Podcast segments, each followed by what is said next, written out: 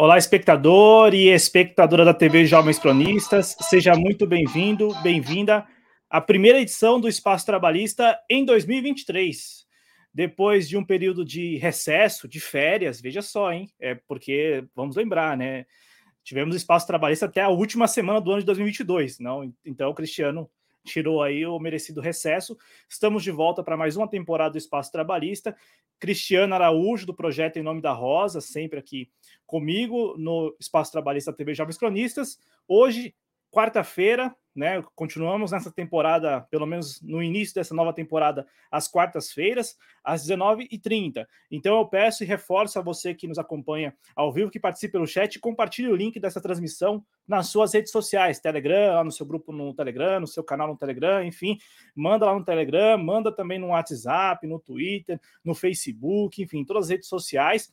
Hoje, quarta-feira, 8 de março de 2023, Dia Internacional da Mulher, e aqui de pronto, né, é o que nos cabe sempre, enquanto homens, e aqui eu imagino que você falando até pelo Cristiano, pelo nosso convidado, e por todos que é, contribuem com o projeto Jovens Cronistas, enquanto homens, nós nos colocamos com toda humildade e respeito ao lado das mulheres, né, na luta diária, né, que está longe de se resumir ou se restringir a uma efeméride como o Dia Internacional da Mulher. Então, nossa lembrança aqui, e de novo, com toda humildade e respeito, nos colocando à disposição nesta luta que é diária, né? Que é durante os 365 dias do ano.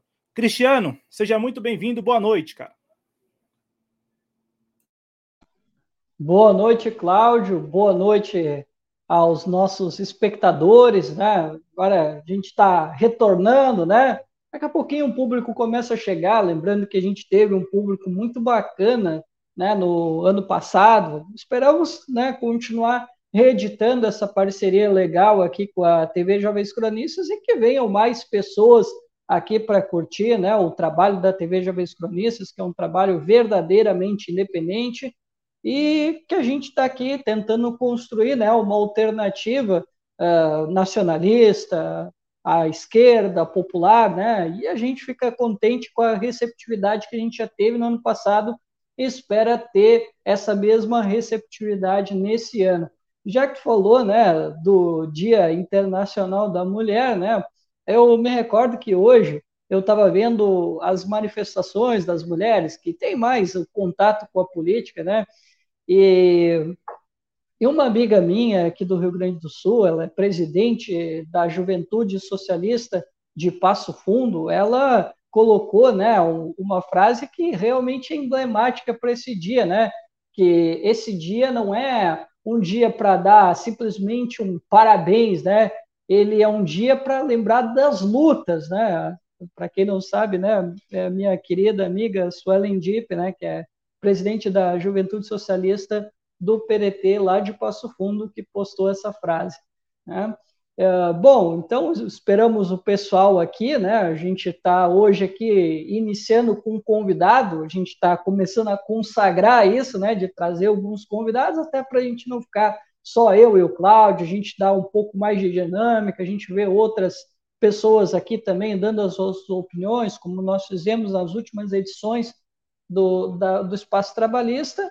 E é isso aí, pessoal. Agradeço quem voltou aqui. E vamos para mais um ano aqui de TV Jovens Cronistas e no Espaço Trabalhista, certo? Exatamente. Então, bora lá, né? Sem mais delongas, passar para o nosso convidado em mais uma edição do Conversa Trabalhista dentro do Espaço Trabalhista.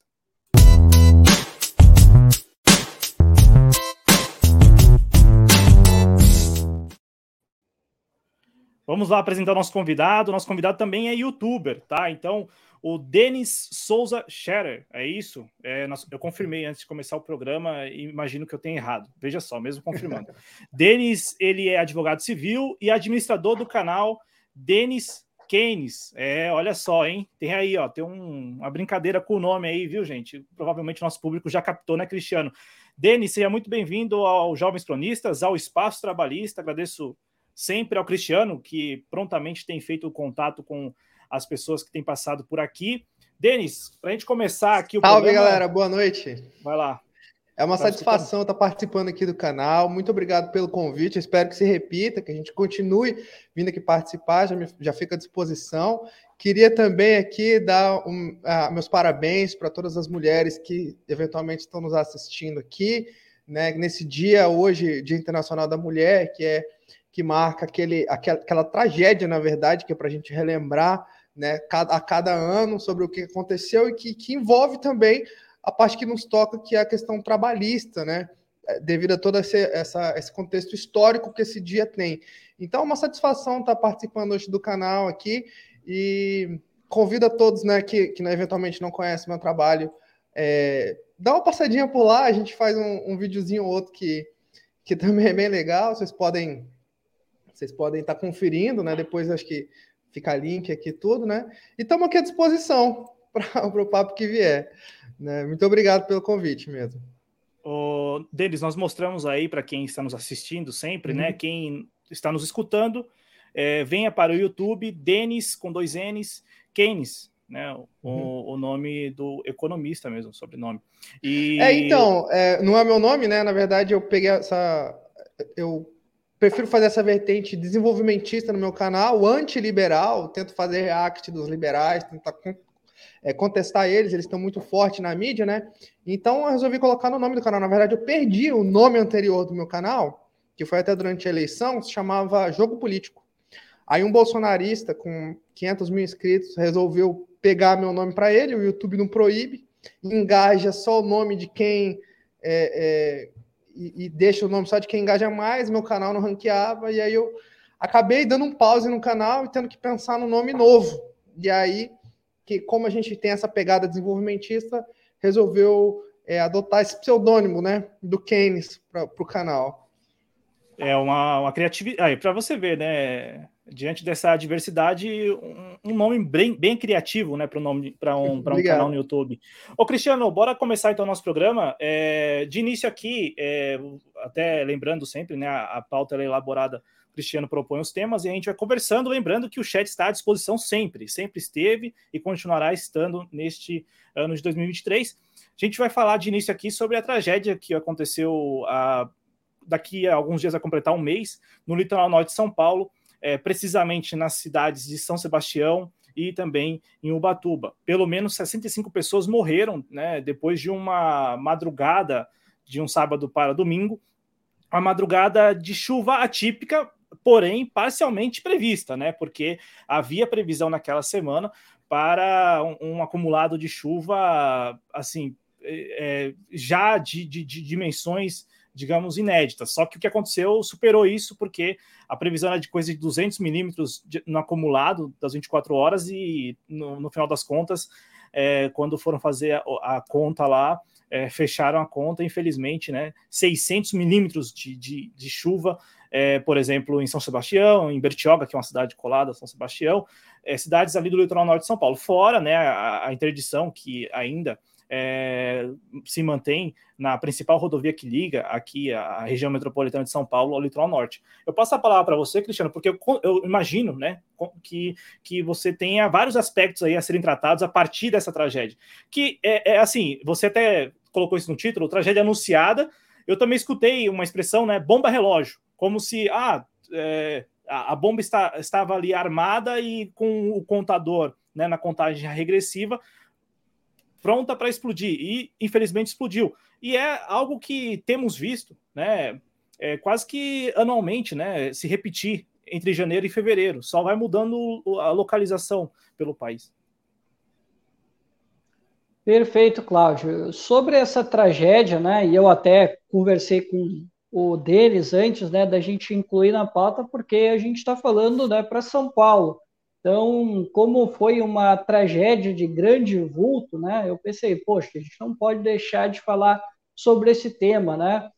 E eu vi, sim, muitas pessoas falando sobre esse caso, né, que foi, de fato, né, uma tragédia evitável, né? E eu fui buscar informações, até eu tentei escrever um texto sobre essa tragédia de São Paulo, né? Eu, eu tinha reunido uma coletânea de, de textos, né? De matérias jornalísticas, eu estava escrevendo e tudo. Quando eu estava ali para dar o ponto final, que eu tinha aberto várias abas, sabe como é que é, né? Computador velho, uh, a, depender, né, do que tu está fazendo, ele pode dar uma travadinha aqui, uma travadinha ali. Tu acredita que quando eu estava quase terminando o texto, estava bonitinho, todo formatado, o texto simplesmente sumiu da aba comunidade, sumiu tudo. Porra, cara, eu fiquei tão irritado que eu disse, não, deixa para lá. É, e eu, inclusive, ia usar esse texto até como referência para eu expor aqui, né? Mas, infelizmente, eu acabei perdendo é, o que eu escrevi, né? Mas, enfim, vamos, vamos tentar, né? Uh, buscar né, o que a gente acabou pegando.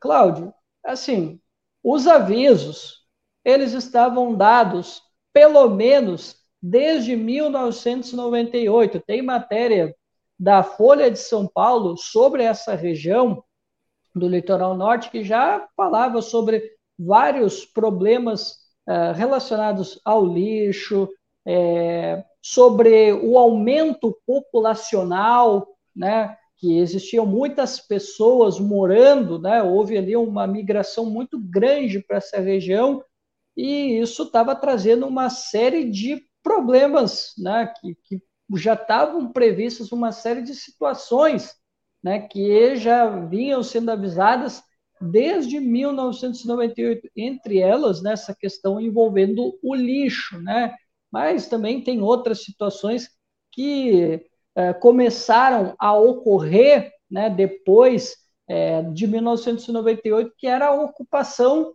de áreas de preservação, né, que começou a ser construída, por exemplo, condomínios de luxo, né, que a gente viu ali, né, uh, sendo engolidos pela, pelas águas, né, uh, e, e, isso, claro, traz cons, consigo, né, o, o, a especulação imobiliária, né, e então uh, muitas pessoas começaram a buscar essa parte do litoral norte de São Paulo, né? Tanto é que, se eu não estou enganado, o Neymar tem uma casa nessa região e começou a se construir condomínios de luxo e, e, e como ela é uma região bastante frágil, né? Que o solo é bastante frágil, pelo que eu li pelas matérias com alguns especialistas, isso foi, né?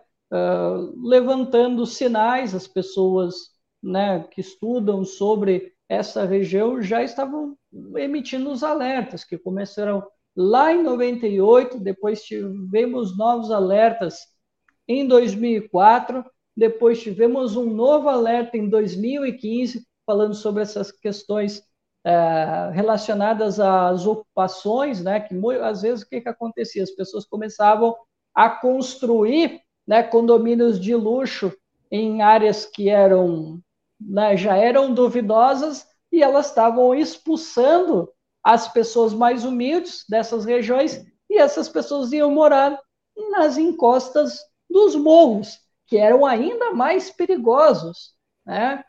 Então aconteceu aquele processo, né, que é normal, né, do nosso sistema, né, que é a gentrificação, que é tu uh, deixa um, um local, um bairro, uma região né, aburguesada e tu expulsa as pessoas mais pobres para locais que não são lá os melhores lugares para se habitar, né?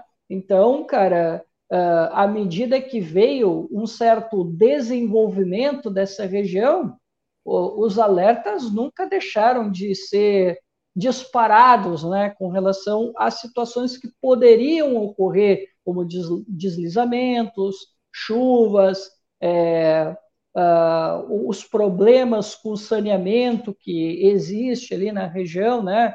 Uh, o que não faltavam, cara, eram avisos com os problemas que já uh, estavam implicados nessa, nessa ocupação, né? Nessa região. E depois de 2015, uh, em 2018, mais um novo alerta.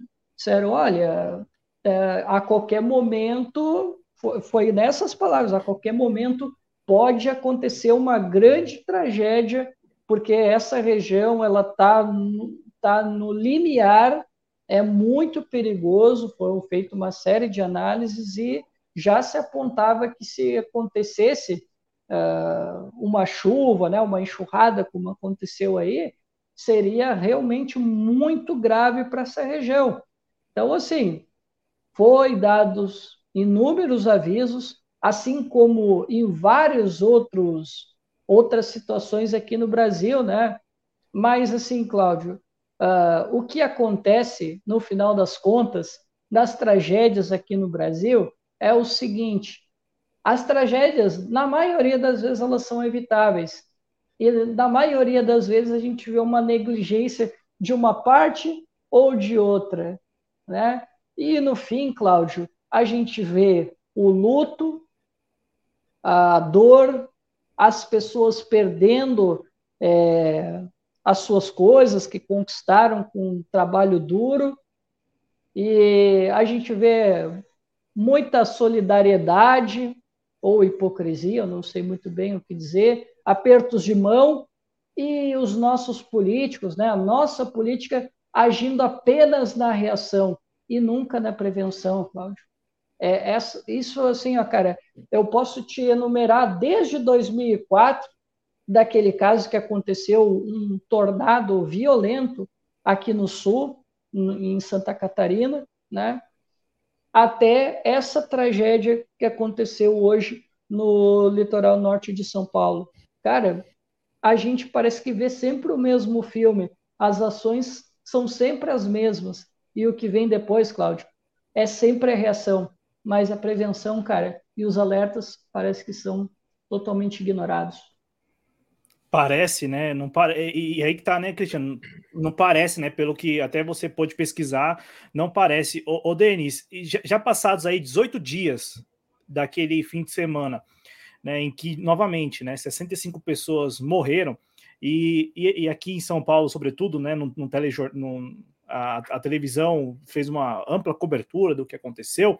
Então, assim, é, muitas pessoas tiveram, a, a, é, tiveram acesso às histórias das, das, pessoas que estavam ali é, na, naquele momento, ou que perderam familiares, ou que estavam, como diz Cristiano, é, se solidarizando com as vítimas e colocando a mão na massa, inclusive é, muitos vizinhos, né, é, das pessoas que morreram, das casas atingidas, enfim, ajudaram. Aquelas cenas que, até essas cenas são repetidas também, né? As tragédias também têm disso, essa solidariedade, essa corrente é, solidária que, que vem logo depois da tragédia, é, é também uma, uma imagem repetida, né? Infelizmente, né? Ou, é, é felizmente para quem está ali, mas assim, infelizmente porque trata-se também, faz parte desse contexto de repetição. E eu, eu vi uma história, né? Não foi só uma, mas provavelmente a história de um sujeito que estava lá, assim, ajudando a, a, a na limpeza de uma das casas e ao mesmo tempo procurando os familiares, os corpos, no caso, dos familiares, né? E, e, e assim, a, pessoa fria, sabe? E, e, eu fico pensando, né? É, a, até esse aspecto mais humano como as tragédias vão se repetindo, nós vamos perdendo, porque a, a, a, a frieza vai se estabelecendo também. Porque o, o, sujeito, o rapaz, ele pareceu muito frio ao falar isso. Não, eu, eu tô, nós estamos aqui procurando a minha filha de 22 anos, eu lembro, ele falou a filha de 22 anos, e também a esposa. Então, assim, Denis, é, é, tragédias que se repetem, é, para o azar né? E de repente, é, eu acho que pensando no que o Cristiano deixou aí no final do comentário dele em relação aos alertas, acontecem quase que no mesmo período do ano, então é, é possível se antecipar, né? É plenamente possível. Como que você, particularmente, Denis, viu, viu essa, mais essa tragédia e, e infelizmente, né? Passados 18 dias, assim, já saiu do noticiário, provavelmente vai terminar como as outras tragédias, né? Os enlutados lá é, tendo que lidar com o, o, seu luto, e, e é isso, poucas políticas públicas que provavelmente serão implementadas a partir daquilo. É, realmente é uma lástima, uma grande tristeza, né? Eu lembro que meu pai, é, desde pequeno, falava que o Brasil era um paraíso, porque a gente não tinha maremoto, que a gente não tinha terremoto, que a gente não tinha furacão nem nada. E aí, só que a verdadeira catástrofe que a gente tem aqui no Brasil, ela é política. Né? Porque apesar da gente não ter nada disso, não ter essas, esses desastres ambientais assim tradicionais como existem em outros países, né? A gente tem aqui uma, a tragédia política, porque tudo, como o Cristiano disse aqui, tudo é evitável, né? Praticamente, é, se, se a gente, sabendo que todo início do ano isso acontece, né? Que às vezes é no litoral é, do, do Rio de Janeiro, que nem foi ano passado, ano retrasado, se não me engano, né? Agora em São Paulo, já teve em Santa Catarina. Então, em vários lugares, a gente sabe que essa época é severa, a gente sabe que é severo a chuva e tudo, e a gente poderia se organizar, a gente teria essa possibilidade.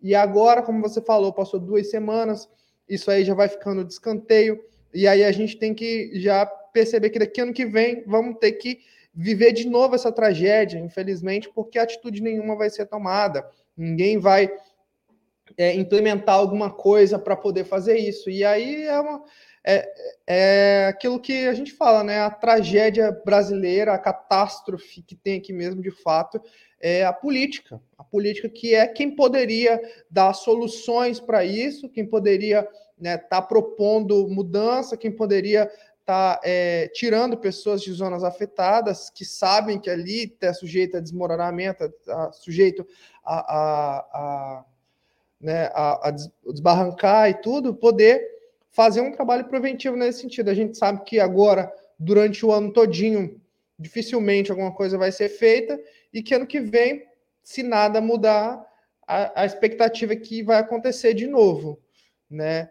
infelizmente, e, e aí vai ficando cada vez mais, como você fala, né? A tragédia humana vai vai criando uma, um aspecto de uma frieza, né? Em que as pessoas elas vão se habituando a isso. A gente vai se acostumando, vai ficando dura, que nem quando era Covid, né? Morria um monte de gente todo dia e de repente isso virou uma habitualidade, isso ficou normal.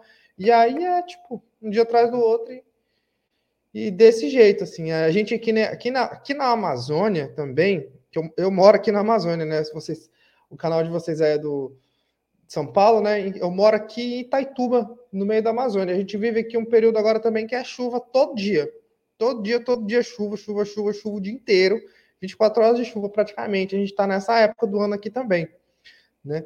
E aí é, a gente também tem que conviver com isso. A gente, na verdade, aqui na minha cidade, até inclusive já fizeram um trabalho, porque antes as ruas elas alagavam e tinham enchentes e tudo, e conseguiram fazer um trabalho para desobstruir, justamente sabendo que nesse, nessa época do ano acontece.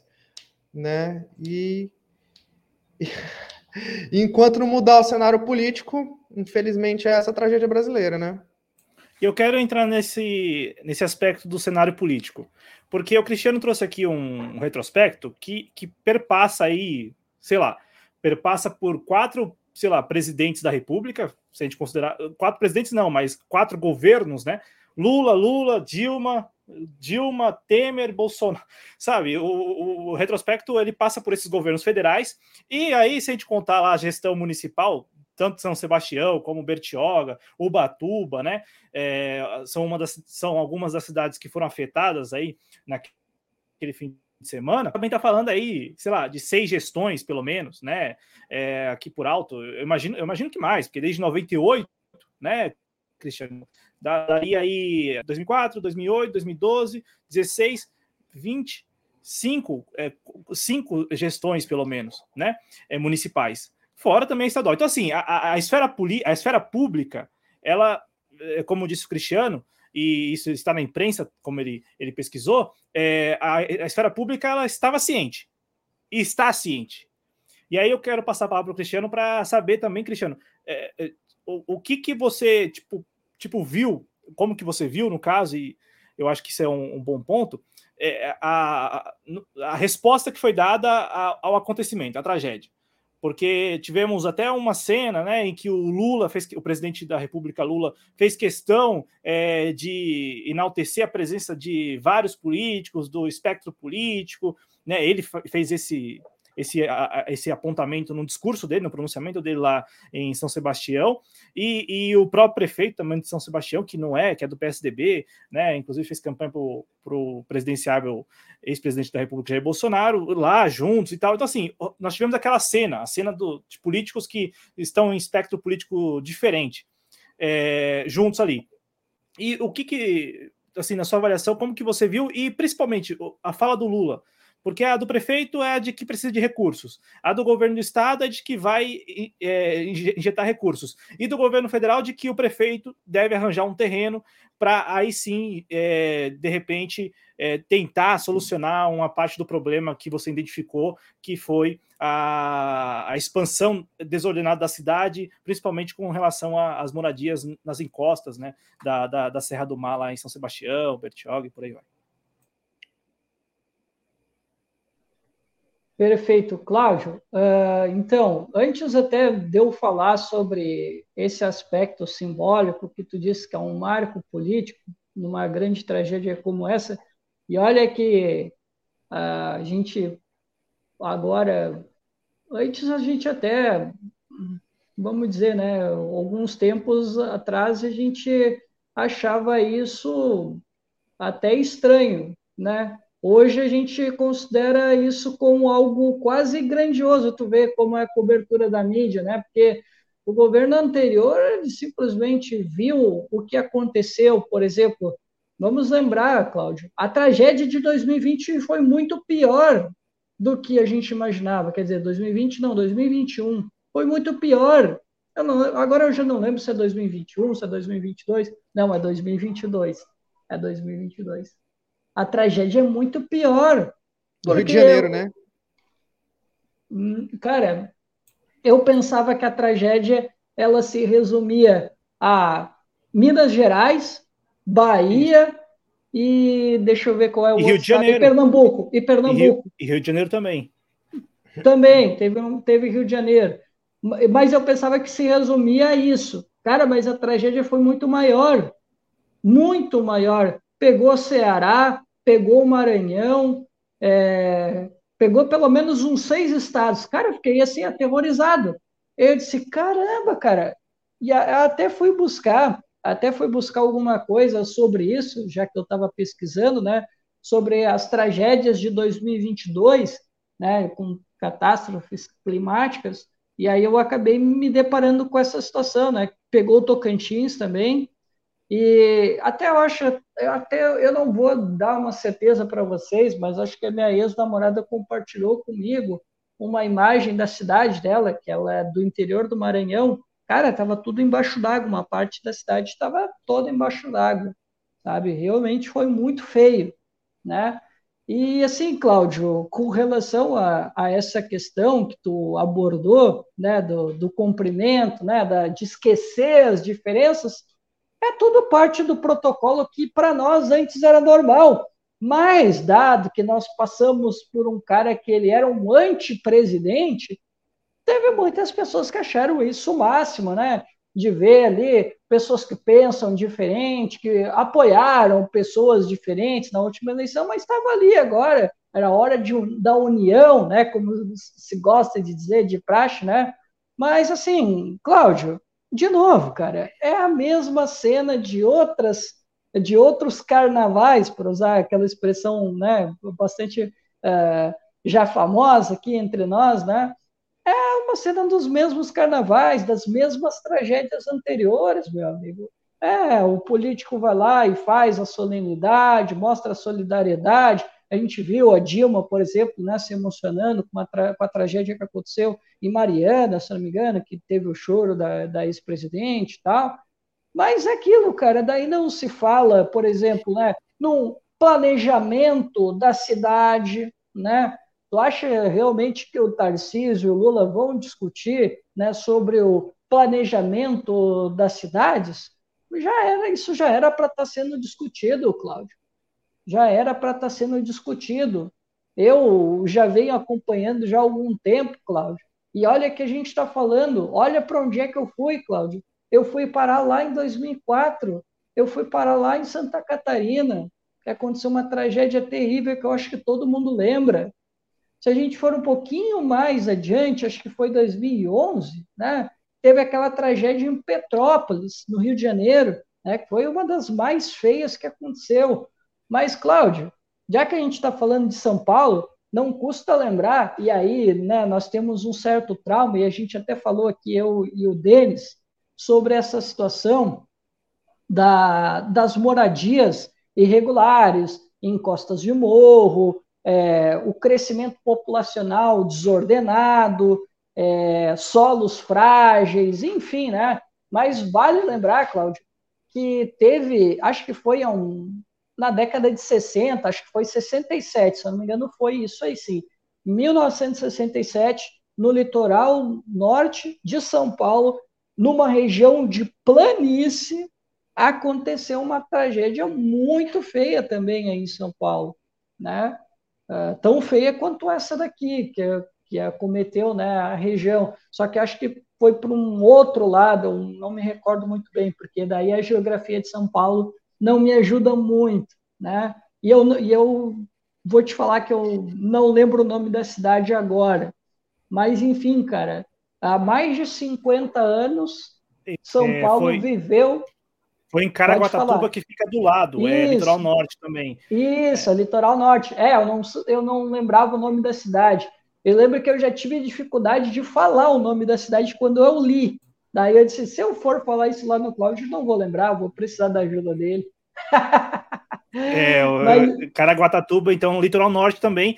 Porque, Isso. assim, Cristiano, rapidinho, eu não sei como que é aí no Rio Grande do Sul, mas, assim, aqui nós temos o quê? Litoral norte já, é, tanto é que Paraty fica no litoral sul do Rio, mas já quase São Paulo, né? No limite. Uhum. Então, assim, o litoral norte é, é, é, geralmente frequentado pela classe média, classe média alta e, e, e, quem tem algumas posses, né? Tanto é que na região ali de São Sebastião fica também Ilha Bela, que, assim, você toma um picolé é, sei lá, em São Sebastião custa cinco reais, já é um absurdo. Aí você vai para Ilha Bela é 15 o picolé, entendeu? Meus irmãos foram para lá e se assustaram recentemente.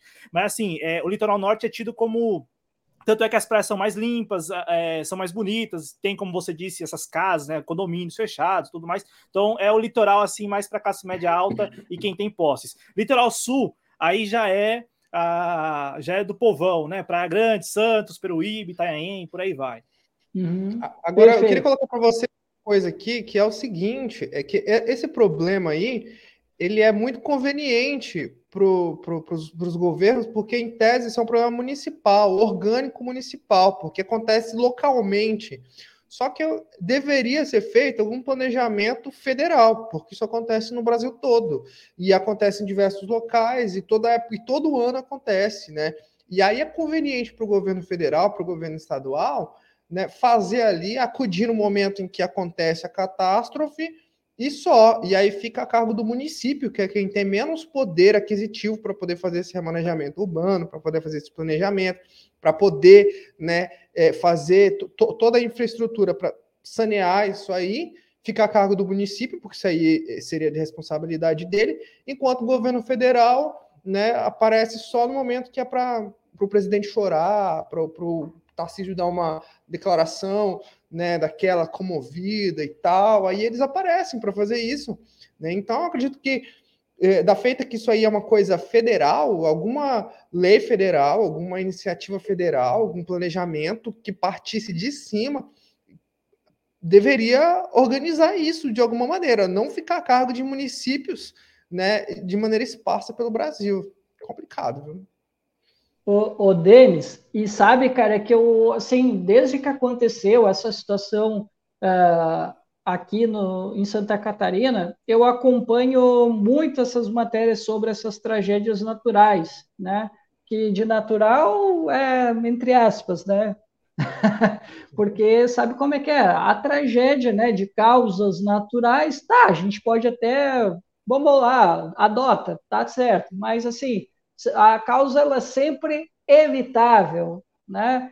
E aí, cara, o que realmente incomoda é justamente isso, né? Que a gente vê uh, esse pessoal todo se mobilizando, mostrando solidariedade e tal, né? Uh, as pessoas aparecem nas reportagens se doando, né, cara? Uh, sabe? E aí a gente vê a cena se repetindo, se repetindo, se repetindo, se repetindo por todo o Brasil, né? E aí a gente vê os apertinhos de mão, a gente vê as pessoas realmente dando sangue para salvar o seu vizinho, para salvar o seu amigo, para salvar a sua família, e acontece esse processo. Que, Cláudia, eu te confesso que quando eu estava escrevendo, eu pensei nisso também, cara. Eu disse, pô, cara, daqui a pouco vai chegar um ponto que a gente vai considerar isso, ah, é normal, é tipo dar um espirro, né? A gente vai naturalizar isso.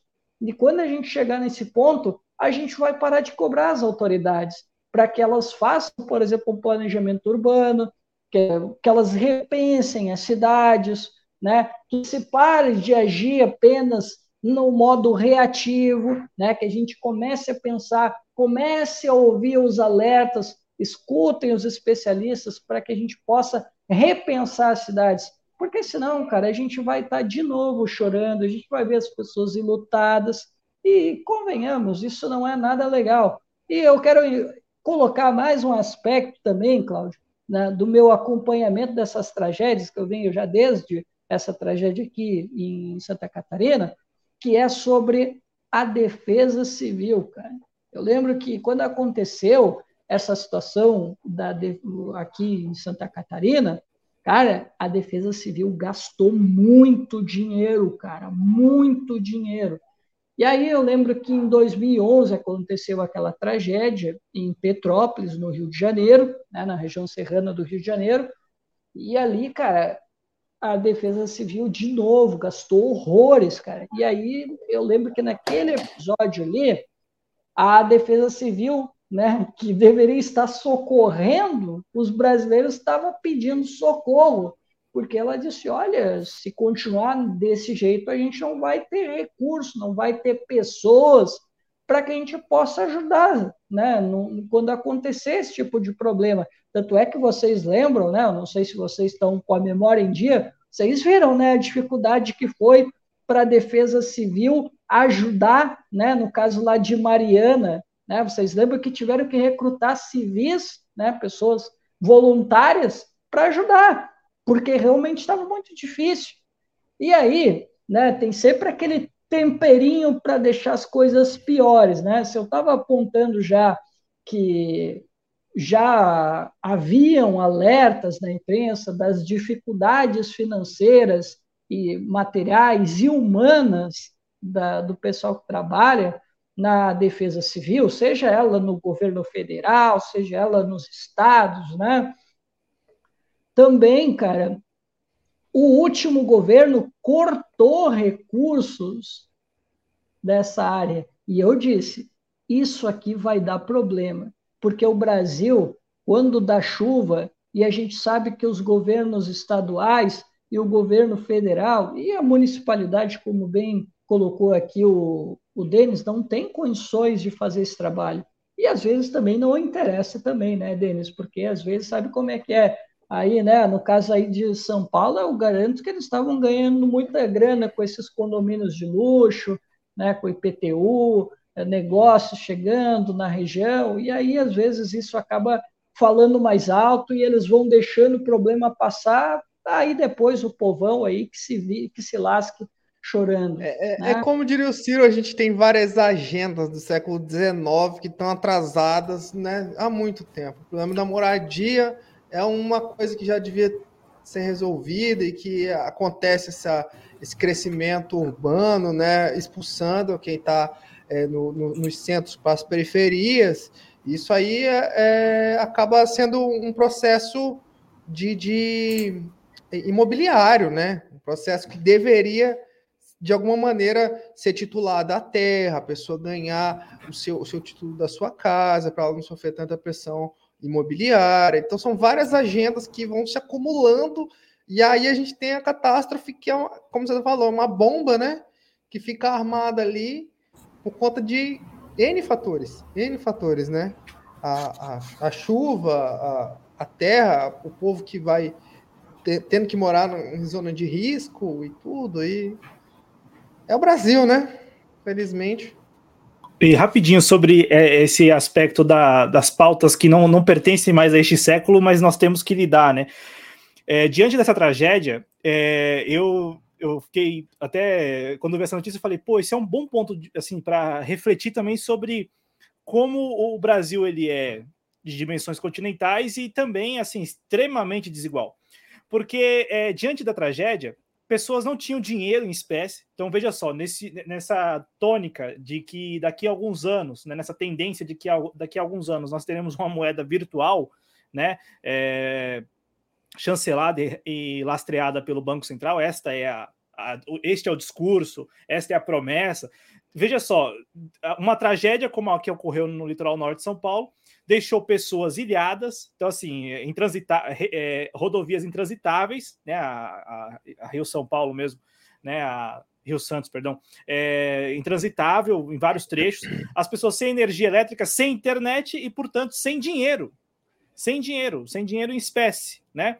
É, sem comunicação, tanto é que várias pessoas, eu me recordo que no domingo, na segunda-feira, né, ainda ali depois, poucas horas depois do, da, da chuva, né, do, do, do, do, do fim do, do, primeiro período assim de, de, intensas chuvas, várias pessoas aqui na capital e na região metropolitana sem saber dos seus parentes que estavam lá, né, em Maresias, em, na própria Vila do Saí, lá, né, é, né, regiões ali de São Sebastião que, que foram atingidas pela, pelas fortes chuvas, sobretudo pelos deslizamentos de terra, as pessoas sem comunicação, então sem saber se a pessoa estava viva, se não estava. Então, assim, veja só, né? É, é, e, e, é muito comum. Eu fiz uma live, a última live que eu fiz aqui nesse canal, aconteceu também um blackout, sabe? Eu tava no ar e a luz é, caiu, a, a, internet ruim. Então, assim, o, o Brasil tem isso, né, Denis? É, é, tem essas pautas do século XIX e ainda tem esses problemas que, que, que diante de uma situação de adversidade, como um, ah, um deslizamento de terra, ou árvores que caem,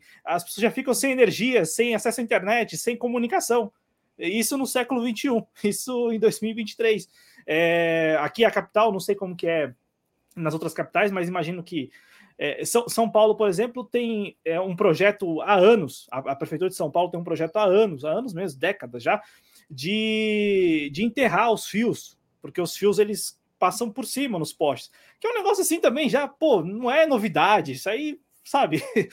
Passa um caminhão, é, leva os fios. Leva os fios, aí não tem internet, não tem luz, enfim. É, uhum. é, é, é, muito. O Brasil ainda peca, né? E, e principalmente pena para resolver problemas que, como você trouxe, já não pertencem mais ao, ao mundo moderno. Pós-moderno, muito menos, né? Essas questões todas que, que, que tem a ver com a, a planejamento urbano, né? Porque eu estava vendo também, eu passo a palavra para vocês, diante do que aconteceu, é, eu, eu, vi, por exemplo, ah, a cidade, precisamos pensar em cidades resilientes, né? É, é, só que, veja só, é, as pessoas aqui em São Paulo, eu imagino também em outros estados, mas aqui em São Paulo a Defesa Civil ela manda um alerta por SMS para os celulares que, que, eu imagino que sejam uhum. é, da cobertura do Estado. Então, os códigos, os DDDs do Estado recebem esse SMS.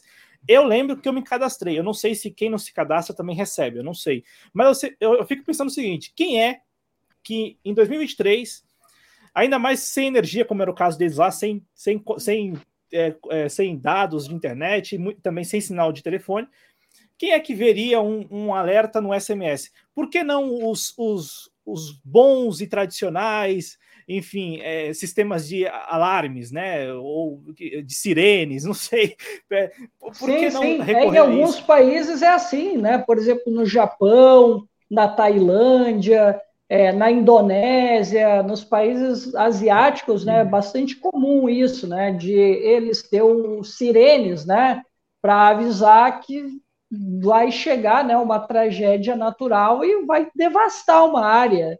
E aí eles já têm mais ou menos uma previsão de quando a tempestade pode chegar e aí eles evacuam, né, a área ou uma cidade, se for necessário, justamente para não haver né, vítimas, né? Porque, pô, depois os caras constroem a cidade, se for o caso, né? Mas isso é bastante comum.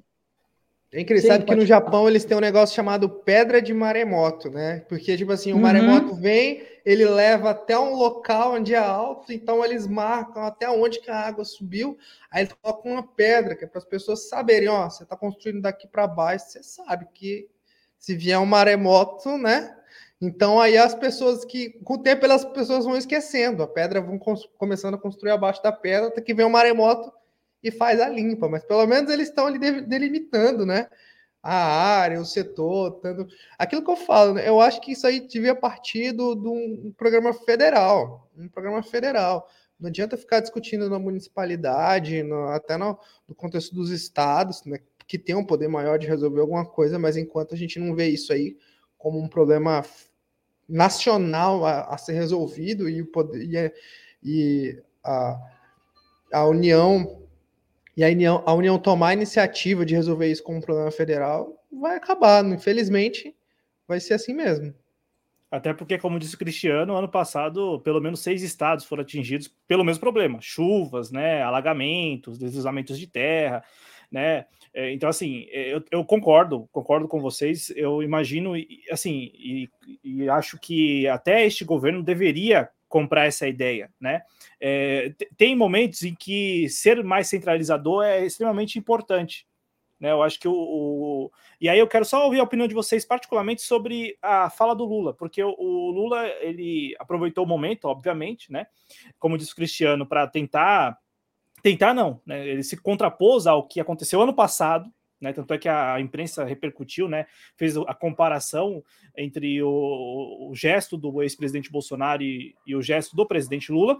Mas assim, Cristiano, ele fala, no, depois de ter feito é, a, a, a, a, devida apropriação daquele momento, o Lula ele fala que conversou com o prefeito lá de São Sebastião para que o prefeito encontrasse um terreno para moradias populares é, que é assim, eu, eu, não sei o que, que você pensa, mas é, é, eu trabalho próximo a um conjunto habitacional. E, e, assim, o Adriano também tem essas críticas, o Adriano Garcia aqui do Brasil. É, é, é, os conjuntos habitacionais, é, principalmente os do Minha Casa Minha Vida, eles, eles afastam ainda mais as pessoas. Então, assim, as pessoas já procuram, é, mesmo correndo risco, morar próximas ao trabalho, como era o caso lá, muitas dessas pessoas, famílias atingidas, trabalham na, na, na rede hoteleira de São Sebastião ou nos condomínios. Aí, aí, aí o Minha Casa Minha Vida, pelo menos nos, na, aqui em São Paulo, os conjuntos ficam ainda mais afastados do centro. Então, assim, tanto é que aqui onde eu trabalho, fizeram questão de até de abrir uma via. Veja só, criaram um bairro e abriram uma via afastando né, as, as, famílias que moravam em, em, áreas de risco mais próximas do centro e agora moram bem longe do centro. Então, assim, Cristiano, é, é, é uma saída é, que, se, se, for aos moldes do, do Minha Casa Minha Vida histórico, que cumpre uma função social extremamente importante, que é dar casa às pessoas, muitas pessoas que sequer teriam condições de financiar e tal, ainda mais com a especulação imobiliária, mas assim, ao mesmo tempo que cede a casa, também tem essa, essa esse aspecto aí de, de, de atender a, especulação imobiliária na outra ponta, porque expulsa as pessoas, ou melhor, para não usar esse termo, é, coloca as pessoas lá na, lá no, na periferia que, que você achou desse ponto da fala do Lula? Que foi assim, basicamente o que ele disse, né? Não, eu pedi ao prefeito para encontrar o terreno porque a gente vai vir com Minha Casa Minha Vida aqui para São Sebastião. Sabe, Cláudio, que foi bom tu ter falado isso, que a gente estava conversando justamente sobre isso num, num Space nacionalista esses dias, a, a galera, né, que eu, de um grupo que eu faço parte, eles estavam discutindo justamente sobre isso, né, que uh, o Minha Casa Minha Vida uh, ele, ele tem esse aspecto né, de afastar as pessoas, né? E além dele dar muita grana para a especulação imobiliária, para as grandes construtoras, ele acaba por afastar as pessoas, né? Deixar as pessoas muito longe, às vezes até em lugares de difícil acesso. Digo isso até por experiência própria, né? Eu, tu sabe que eu trabalho num distrito uh, que tem uma carência muito grande, né? E assim, cara, o lugar onde fica as casinhas da, da, da minha casa minha vida é super afastado, o acesso é bastante precário, né? E ali tem uma escola de ensino infantil, né? Com acesso bastante ruim, né? Então eu vejo assim que é uma medida eu, eu, é, eu acho assim complicado dizer paliativa, mas vamos lá, tá, vamos encarar como uma medida paliativa, tá? Uh, ele tá, o Lula ele tá sabendo, né, que ele está fazendo política nessa hora e ele vai lá e apresenta uma solução de pronto, mas como nós colocamos aqui, aquilo que é o que deve ser discutido, que é o planejamento das cidades, né, de fazer, ele não acontece, né? Esse planejamento da cidade, conversar com outras áreas para além do governo, né, com outros profissionais, para que se possa ter esse melhor planejamento das cidades, isso não ocorre. Aí acontece esse tipo de situação. O Lula aproveita né, uma situação como essa, de uma tragédia, para ele fazer a propaganda de um programa de governo né? Basicamente é isso que ele está fazendo. Eu acho assim que é uma medida, embora seja complicado eu dizer que é uma medida paliativa, até porque é uma ação bacana, mas é aquilo que eu falei, é uma ação que não vai mudar nada estruturalmente. O que vai acontecer é que o prefeito no máximo vai conseguir um local para que as pessoas possam morar, mas quem pode garantir que esse lugar é seguro, que o solo é legal, que não vai acontecer outra tragédia, que de repente não é uma área de risco, e eu, quando eu falo área de risco, não só para desastres ambientais, mas talvez para outros tipos de desastre, né? Quem é que pode garantir, né? Porque depois, né, para realocar, né, para dizer um local, é com o prefeito, né? O prefeito vai delimitar, e aí, cara, a gente sabe que nem sempre o pessoal escolhe um lugar bom, né? Por regra, não é um lugar legal, né? um lugar afastado, de difícil acesso, e não se espantem se não for um lugar que possa trazer riscos a essas pessoas, né? Então, como eu disse, uma medida paliativa, tá? Mas que não não não confere, né, o que precisa ser feito, que é o planejamento e a reorganização das cidades. Ô, Denise, vou passar aqui no chat rapidinho, aí você já comenta também. Agradecer ao Cristiano Fanfa, que sempre está aqui com a gente, né? O Cristiano Fanfa, que é um entusiasta do espaço trabalhista. Eu digo, arrisco dizer que dos jovens cronistas, mas vou ficar aqui que eu tenho certeza que do espaço trabalhista ele é. Porque aqui no canal nós temos isso, né? O canal independente é, deles tem isso, né? Então, às vezes, o sujeito é. O espectador, a espectadora é, é entusiasta de um programa, mas não de outros. E eu concordo e dou todo o apoio. Uh, o Davi Lopes está aqui com a gente e ele lembrou desse ponto, né? 600 milímetros não é pouca coisa, claro que não. Mas os alertas foram dados e, como a gente é, falou aqui, é, faltou da parte, principalmente da prefeitura, é, como você disse, né? Essa, esse aspecto da, da, evacuação. Por exemplo, a prefeitura, pelo que consta, e tanto é que isso veio a público depois, a prefeitura deu de ombros com relação aos alertas que foram emitidos na semana que antecedeu a, a, a forte chuva, né? E aos deslizamentos. O, Bo o Boteco Connection com a gente também, um abraço a ele, que é um canal aqui no YouTube. Então, lembrando, ó, o Boteco Connection tem um canal aqui no YouTube, então conheçam quem por, por acaso ele não conhece. E o nosso convidado, né, o Denis Souza, ele também tem um canal aqui no YouTube, que é o Denis Keynes. Nós estamos compartilhando no chat e agora, né, já há algum tempo agora, né, de algum tempo o YouTube liberou aí o arroba. Então é bem mais fácil. Você não precisa nem pesquisar se você estiver aqui no, no, vídeo mesmo. Basta clicar no arroba do, do Dennis Keynes aqui no nosso vídeo, na descrição do vídeo. Você vai direto lá para o canal dele, se inscreva lá. É, ele foi modesto ao dizer que faz uns vídeos assim, uma vez ou outra. Ele é muito modesto deles. o Matheus lembrou aqui também de uma passagem, né? Porque teve isso. Né? Enquanto isso, ao mesmo tempo, um grupo de bolsonaristas estava indo para a praia e resolveu é, parar para xingar jornalistas. É, é, já teve isso, né? Isso é, foi o de menos, Matheus. Isso foi o de menos. É verdade que aconteceu, sim, que os jornalistas foram hostilizados por pessoas bolsonaristas, né? É, e que elas estavam chamando o pessoal da imprensa de esquerdista, de comunista, mas isso é o de menos, tá, Matheus? Porque o mais grave, e eu vou voltar de novo lá para 2004, para Santa Catarina, lá para a região oeste de Santa Catarina. Vou voltar para lá, Matheus. A gente precisa falar de uma outra situação que ocorre também nessas tragédias. E, claro, a gente sabe, pô, é um esforço hercúleo, né? É, para te conseguir organizar as pessoas para ajudar uh, num cenário de tragédia como, como esse. Mas existe algo muito mais grave do que esse que tu está denunciando, e eu quero fazer essa denúncia que vem lá de 2004 e continua se repetindo em todas as tragédias. Em todas as tragédias, e em São Paulo não foi diferente, foi notificado também né, pelo atual governador de São Paulo, que é roubo, furto, furto de mantimentos, furto de agasalhos, furto de ah, de tudo quanto é coisa de produtos de limpeza, enfim. Cara, isso desde a tragédia de Santa Catarina também, vinha né? acontecendo. Isso já vinha acontecendo desde Santa Catarina. E eu vejo se repetindo em todas as tragédias que ocorre no Brasil. E não foi diferente aí no caso do litoral norte de São Paulo. E também tem a extorsão, né, no preço abusivo de produtos, como a Casa da Água lá, cara.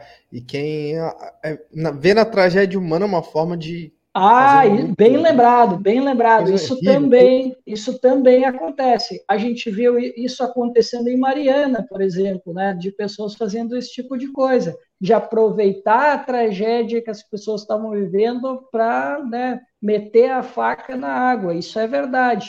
Isso aconteceu em Mariana, por exemplo, né? A gente vê, né, se de um lado a gente vê as pessoas uh, com disponibilidade para ajudar, que vão lá, né? Às vezes saem dos seus postos de trabalho, das suas cidades, né? A gente viu, uh, né, no caso de Mariana, Brumadinho e outras tragédias que nós tivemos, já que a gente já fala aqui, né, de uma certa dificuldade que a Defesa Civil já vem enfrentando, pessoas voluntárias estavam saindo dos seus estados para ajudar em tragédias como essas acontecidas em outros estados, né? E aí, cara, eu tava, a gente estava vendo essas situações, né, de pessoas roubando, né, mantimentos, pessoas se aproveitando de, de tragédias né, pessoais, enfim, né, de uma comunidade para meter a faca, né, em, produtos para para que as pessoas, né, tenham um mínimo de dignidade humana, né, para te ver, né, quando a gente tem essas pessoas que se dispõem a ajudar, tem as pessoas é. que são as oportunistas que fazem esse tipo de coisa nessas situações inoportunas. Vamos aproveitar o nosso convidado, né? Ele já está prestes a sair, mas vamos aproveitar que ele está aqui para a gente já é, passar para o próximo tema. Lembrando que, veja só, fizemos aqui um exercício que é bem difícil de ser feito. 18 dias depois do acontecido, estamos falando da tragédia. Eu falo que é difícil porque é muito mais fácil falar da tragédia quando ocorreu ali, no calor dos acontecimentos. No como hype, a grande imprensa fez, é, né? E também vários veículos da mídia independente fizeram depois de 18 dias, poucas pessoas estão falando. Veja só, é os jovens cronistas assim é, e o espaço trabalhista também, né, dentro dessa concepção, é, nadando contra a corrente, né? A gente tentando pautar um assunto, né? Tentando colocar na mesa uma discussão que estava até a semana passada, até semana retrasada e já não está mais, infelizmente. Outro assunto que nós vamos tratar aqui, olha só o PPI, hein? Que descobrimos há poucos dias que não é preço de paridade internacional, é, é preço de paridade de importação. Como assim, né? Enfim, é, eu vou passar a palavra para o Denis, porque a, a, nova gestão, né, a gestão Lula, ainda tem alguns espaços para serem ocupados, né? É, é, é um negócio assim também a começar pelo Banco Central, né? Que o, o presidente não é escolhido pelo presidente. Então, é, tem vários outros cargos que ainda estão sendo ocupados por pessoas que pertenciam ao governo anterior, que foram escolhidos, nomeados, indicados pelo governo anterior. E um alguns desses espaços estão lá no Conselho de Administração da Petrobras, que ainda não foi empossado, o novo conselho, né? Com os conselheiros indicados pelo novo governo. Quem foi indicado já tomou posse é o presidente da Petrobras, né? Que é os, o, o ex-senador, né? O Jean Paul Prats é, do PT do Rio Grande do Norte, mas também tem uma história já, né, uma carreira no setor de óleo e gás. Ele, como lobista, como consultor, como empresário, né, ele, ele, ele sempre atuou né, nesse setor, setor de óleo e gás, e tanto é que ele tem uma interlocução, várias, tem, tem é, interlocução com as grandes petrolíferas do, do mundo e tal. Ele é um sujeito versado nesse assunto. Ele assumiu a Petrobras e no último dia 2 de março ele deu uma entrevista, primeira entrevista dele como presidente da Petrobras, para explicar como que deve ser a gestão dele, o que, que ele pretende fazer. Denis, como que você viu é, essa, essa escolha, não a escolha, mas já ele empossado agora, e principalmente o que ele disse naquela entrevista, quando ele faz essa diferenciação. É, tanto é que nós aqui tratávamos sempre como a, a mesma coisa. Né? O Ciro, na campanha, eu lembro que ele, ele fez esse, didaticamente, né, o Ciro ele, ele, ele explicou do que se tratava o PPI, né, aquela questão de é, simular importação, inclusive cobrando taxas de frete e tal, para algo que é feito.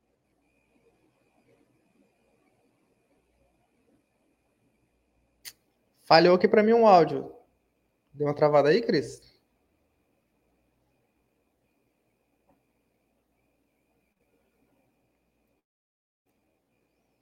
Acho que o Cláudio congelou aqui.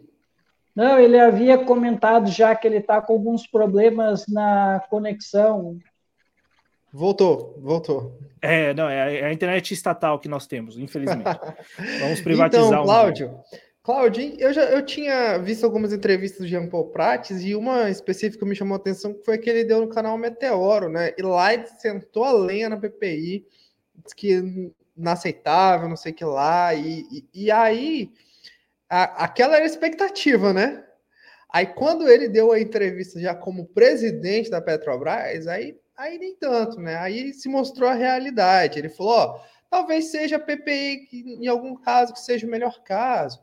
Mas uma coisa que me chamou a atenção foi que ele falou o seguinte: ah, não, vamos usar a lei de mercado, porque existem refinarias privadas e nós temos a Petrobras, nós podemos colocar ela para competir né, umas com as outras e até que a gente encontre o meio termo do mercado. E a primeira coisa que eu pensei é: pô, então não vai reverter privatização de refinaria nenhuma, né?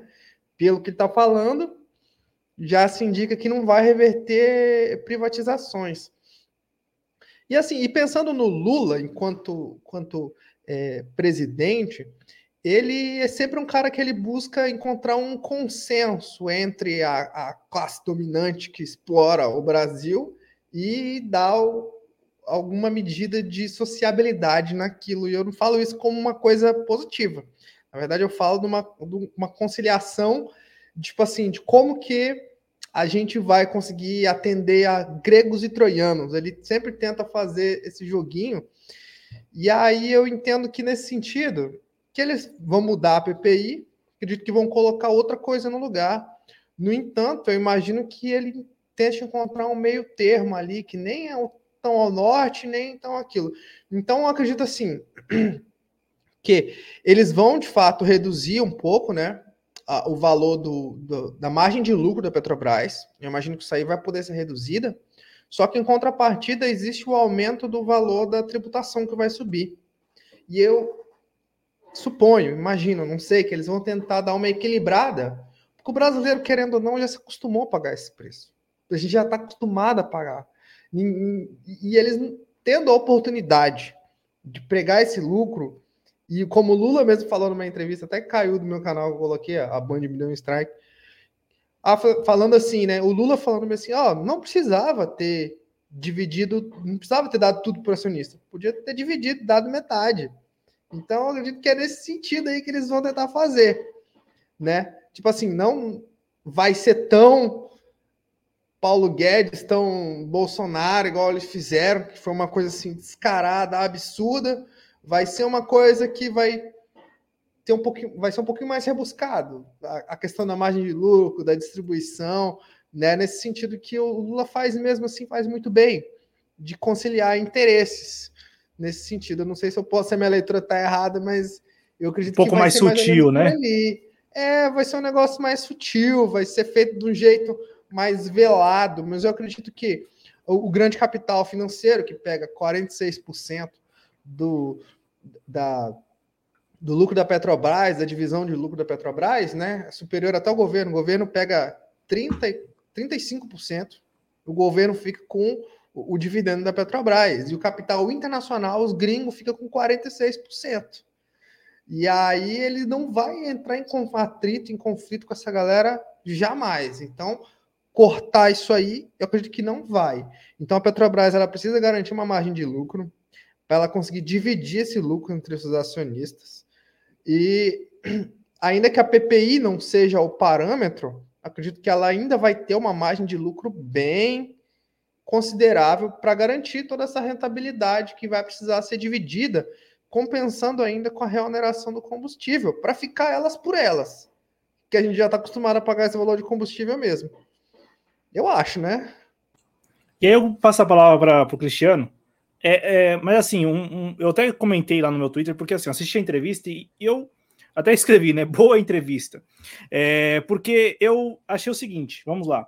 É, quando ele fala que é uma coisa que a gente não escutou, pelo menos nos últimos quatro anos, não escutava desde, 2000, desde 2014, 13, fazia muito tempo que a gente não escutava isso, de uma Petrobras verticalizada é, uma Petrobras que, que vai prospectar lá o, o, petróleo e vai refinar na ponta, que vai oferecer serviços, que vai, enfim, vai voltar a ter uma cadeia, é, que, que, é algo assim que pelo menos para mim, é um ponto extremamente importante para o funcionamento da Petrobras, né?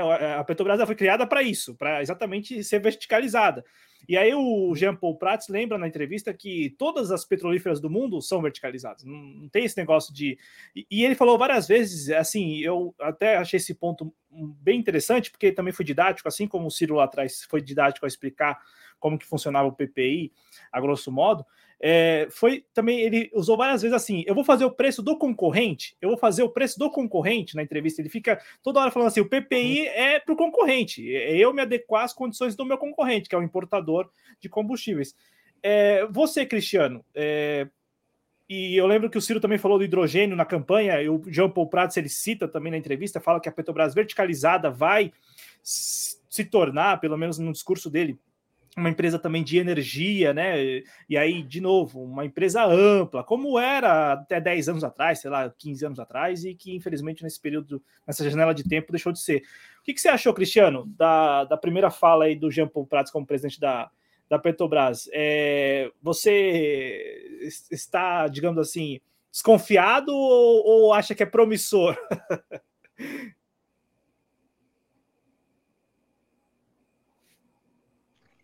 Bom, vamos lá, Cláudio. Eu não confio nem um pouco na palavra desse presidente novo da Petrobras, nem um pouco. Tá? A gente já sabe a denúncia que a EPET já fez, né, desse senador, e ele, a todo momento, quando ele é apertado, né, pelos jornalistas, né, ele fica andando em círculos sobre esse negócio da PPI. Eu lembro que eu vi uma entrevista dele e aí pediram para ele é, seria, mano, não, mas espera aí, mas então tu vai revogar a PPI? Não, que isso? Ah, isso se transformou num, como é que é que ele falou? Num dogma, eu não lembro perfeitamente qual foi a dogma, palavra que ele dogma. usou. Ele usou dogma. Isso, isso. E aí, assim, eu vi. Isso, isso. Cara, o Matheus Fernandes ele foi perfeito. Eu tenho acompanhado alguma coisa das entrevistas dele, né? não acompanho toda ela, mas eu pego as partes principais. E assim, eu tenho sentido a mesma coisa que o Matheus Fernandes falou aqui o, o, atual presidente ele vive modulando o discurso, assim como seu líder Lula, né? Sempre faz isso. A gente já disse isso aqui no espaço trabalhista inúmeras vezes, né? Que o Lula ele vai sempre testando a plateia. E o Jean Paul Prats não é muito diferente também. O próprio é, Denis, né? Falou aqui, né? Que antes da campanha, o discurso dele lá no Meteor Brasil, que é um canal que a gente sabe né, que apoiou né, a candidatura do, do presidente Lula, né, é um canal progressista, então, naquele espaço, ele se sentiu à vontade para falar contra a PPI e dizer que aquilo era um absurdo. Né? Só que quando ele foi chamado né, para ser presidente da Petrobras, aí com todo o histórico que ele tem, sabendo que o Lula não é mais aquele Lula de 2003, não é o Lula de 2010, Hoje o Lula não é mais o cara, muito pelo contrário, ele está muito refém do Centrão, né? E esses acordos que ele teve que fazer muitas vezes deixaram o Lula um pouco atado, né? No... Congelou para você aí, Denis? Para mim congelou. congelou. um pouco aqui. Uhum. Acho que ele deu uma caída lá. Vamos, vamos aguardar então o restabelecimento da conexão do Cristiano. Uhum. Passa a palavra para você, deles, porque é, então eu, eu, acho... eu, eu, particularmente acho assim que depois, depois de 10 anos, sei lá, de uma década, sem escutar isso, uma, uma verticalização da Petrobras e por aí vai, acho que seria bem-vindo, mas eu, pelo jeito é, a desconfiança é, é, a que está valendo, né? Não, assim, depois de Bolsonaro, qualquer coisa é um avanço, né? Vamos combinar que né, eles estavam esquartejando e vendendo antes. Então, ali, para melhorar, qualquer coisa que pare com isso e pelo menos é, faça que a gente possa pelo menos rever isso é um avanço. Eu não estou dizendo que não é um avanço, mas eu acredito que tipo assim, pelo histórico de, de conciliação com o grande capital que existe, é um avanço que ele, ele é limitado. Ele não pode ir além ali de alguns pontos. Então, é tipo isso. Não, não, não vai ser um, uma ruptura, por exemplo, do, do, que seria se, se alguém chegasse lá e falasse: não, vamos tirar a PPI, vamos reverter as privatizações da Petrobras, BR Distribuidora, gasoduto, né? E, e tudo isso, né? Eu acredito que a gente não vai chegar nisso. Então, é, é nesse ponto assim que, é, que, fica, que reside a minha desconfiança, nesse ponto assim, né? Que ele sempre vai conciliar até um determinado limite onde o, interesse, o grande interesse não seja ferido. Ele não vai confrontar o grande interesse em prol da população pagar um combustível baixo. Só isso.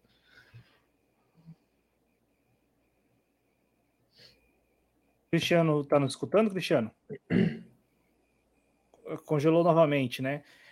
O, o, o Denis, vou passar aqui no chat porque eu lancei uma enquete é, para o nosso público perguntando se o Lula, se as pessoas acham, né, se, que o presidente Lula irá revogar o PPI da Petrobras.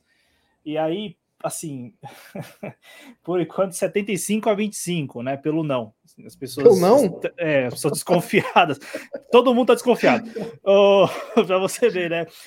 É aquele, aquele dilema. Todo é porque ele não foi enfático. Ele não falou vamos tirar. Ele falou, ele falou talvez sim, talvez não, quem sabe. Ele sabonetou, né? Essa famosa sabonetada. Foi o que ele deu. E as pessoas ficam assim. É, na verdade, é isso. Cristiano, se estiver nos escutando, à vontade. Bom, vamos retomar. Então, assim, o Lula ele é cada vez mais refém desses interesses, não só do Centrão, mas dos interesses do mercado, dos interesses dos grandes importadores. O, o Lula ele tem consciência de que ele está pisando em falso, ele sabe disso e o Jean Paul Prats não é muito diferente. Né? Tanto é, por isso que ele deu esse discurso que o Denis lembrou, né? É, sobre revogar a PPI. Talvez sim, talvez não. Ele não quer se comprometer, porque ele sabe que ele está mexendo com interesses muito poderosos. E por mais que o Lula tenha uma certa popularidade, o Lula sabe que ele ganhou por uma diferença muito pequena do Jair Bolsonaro foram 2 milhões de votos a mais, né? E ele sabe que foi uma diferença muito pequena, que ele tem um número muito pequeno dentro das duas casas legislativas, e ele sabe que ele veio mais fragilizado para esse terceiro mandato. Tanto é que ele teve né, que, que se unir né, com um rival histórico, né, do PSDB, o Alckmin, né?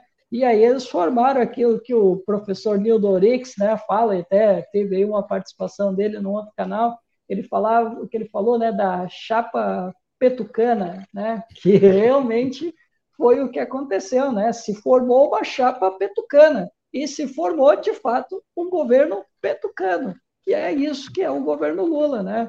Um governo muito mais frágil, muito mais entregue ao liberalismo do que nunca. Tanto é que nós estamos vendo aí uma série de coisas bastante estranhas, né? Por exemplo, aí Camilo Santana tem feito aí é, alguns encontros, não só ele, mas a Isolda Sela, né? Também tem feito alguns encontros aí com aquela turminha que o Ciro denunciava, né, que a gente, muitas vezes, os trabalhistas denunciamos, que é a turminha do mercado de educação, né, que a gente está vendo que tem tido uh, encontros frequentes com eles, e não só com eles, inclusive com o seu Lula, né, a gente aqui, vou, eu né, não sei o deles, mas eu votei no Lula no segundo turno, mas eu vou cobrar, comigo não tem essa aí, eu, também, eu, também, eu não eu fiz L, eu não fiz L, né, mas votei e vou cobrar, mas é claro que eu também vou ter um certo cuidado, assim como no sei no meu canal. Não vou simplesmente chegar e tocar o pau em tudo quanto é coisa também, né? E não dá também, não é uma opinião definitiva que eu vou falar, né? mas tem alguns pontos que eu acho que a gente pode apontar. E uma dessas né, é justamente essas reuniões frequentes que o presidente Lula e a sua equipe têm tido com esses grupos. E, por exemplo, a gente tem visto aí o Lula é, sabendo, né? A gente viu aí o Eduardo Moreira aí esses dias, né? Cuspindo o marimbondo aí na sexta-feira, né? Já fazendo as críticas ao PT, né? Muitas pessoas aí na maldade falando, ah, ele está falando isso aí porque não ganhou o carguinho lá no Conselho de administração da Petrobras, inclusive o próprio Meteoro Brasil estava falando, saiu com essa também, ó, tá rolando fogo amigo, tá rolando fogo amigo.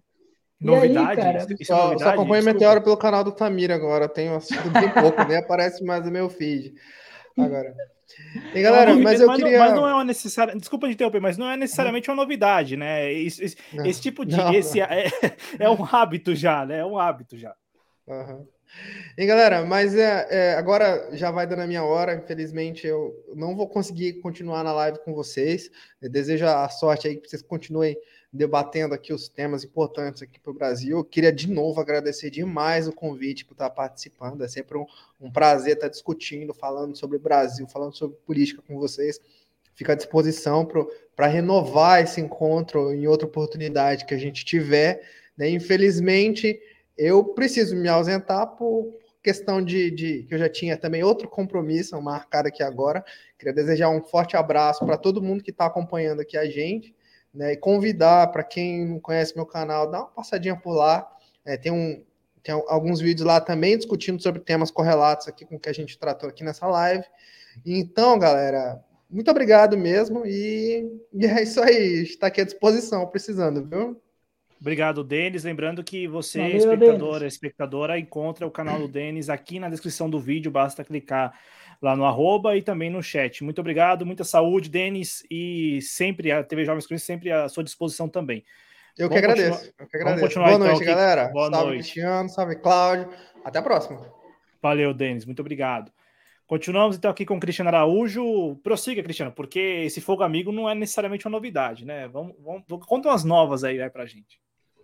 É, eu não sei, eu não acompanho muito o canal do Eduardo Moreira e também não acompanho o Meteoro Brasil há um bom tempo, né? Eu só cheguei no, eu só cheguei no vídeo do Eduardo Moreira porque né, o William Jacob fez o vídeo, né? E aí eu digo, opa, peraí, eu vou ter que conferir isso para ver, né? Já que estão falando por aí, eu vou ter que conferir essa crítica do Eduardo Moreira. E aí o Eduardo Moreira estava batendo justamente naquilo que é a fragilidade do Lula. Por que, que ele não afasta o Juscelino? Por que, que ele entregou uma boa parte dos cargos importantes para o Centrão?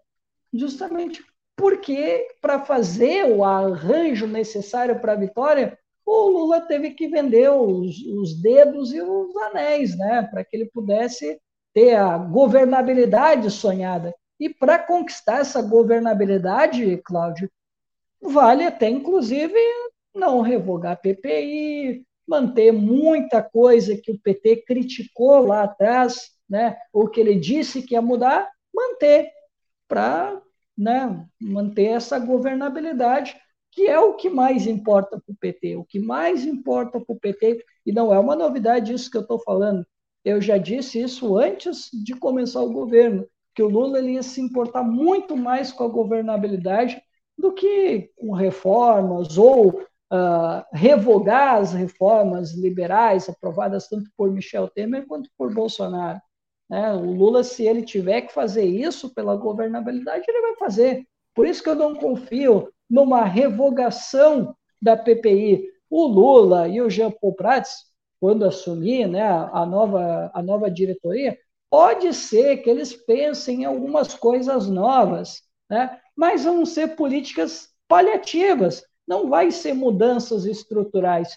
Uh, refinarias, como disse o Lula durante seus discursos, na, durante o período eleitoral, e agora o Jean, o Jean Paul Prats também tem falado, cara, eu acho que pode ser que aconteça algum investimento mas vão ser investimentos muito pequenos, porque o Lula vai ter dificuldade de contrariar os interesses do, do pessoal do, que trabalha com a importação. Né? Eu não acredito que o Lula vai querer desafiar esses interesses, porque tem a questão da governabilidade e a gente sabe que a banca, a maior, a banca maior lá dentro do Congresso defende essa política de preços, defende PPI, é, porque essa turma eles só querem saber de entre aspas, muito entre aspas, porque são totalmente, né, colonizados e ideologizados. Eles acham que importando de fora vai sair mais barato, né? a gente ouve isso pelo menos desde lá de 2014. A gente ouvia esse discurso, inclusive, na família, não sei tu, Cláudio, mas eu sim, né? E, no fim das contas, a gente nunca pagou mais barato, pelo contrário, a gente está pagando mais caro. E a gente continua vendo isso se repetindo. Tanto é que nós vimos o caso lá na Bahia, né? Ah, que venderam a Landulfo Alves, né? Por um preço ridículo, né? Um preço ridículo. E depois a Bahia estava pagando a gasolina mais cara. E agora nós tivemos o caso da Relan, se eu não me engano é esse o nome, né? do Amazonas, e agora o Amazonas paga. É Reman, é Reman lá. Isso, Reman, perfeito. E lá eles. Relan é a, do, é a da Bahia, né? Isso. Então é Reman, isso. E a Reman, lá, lá do Amazonas, eles fizeram, né? Conseguiram né, entregar a Reman e hoje o Amazonas paga a gasolina mais cara do país, né? Essa é a maravilha né, das privatizações, da entrega do patrimônio, né? E aí, meu amigo, eu não vejo hoje o Lula com essa capacidade de desafiar esses interesses. E o Jean Paul Prats, na minha opinião, ele não tem, como a gente gosta de dizer aqui no Rio Grande do Sul, né? Não tem culhão para isso. Ele não vai fazer isso. No máximo, ele vai fazer algumas medidas paliativas, isso eu acredito que possa acontecer, o Lula também, pode ser que ele invente algum, algum dispositivo, talvez até mesmo uh, ele seja um pouco polêmico de inventar aí um subsídio, uh, embora isso seja polêmico, porque ele vai arrumar uma treta com o Centrão, ele vai arrumar uma treta com os liberais que rondam ele, mas acho até que pode ser que, a depender de um cenário, pode ser que pole por algum tempo.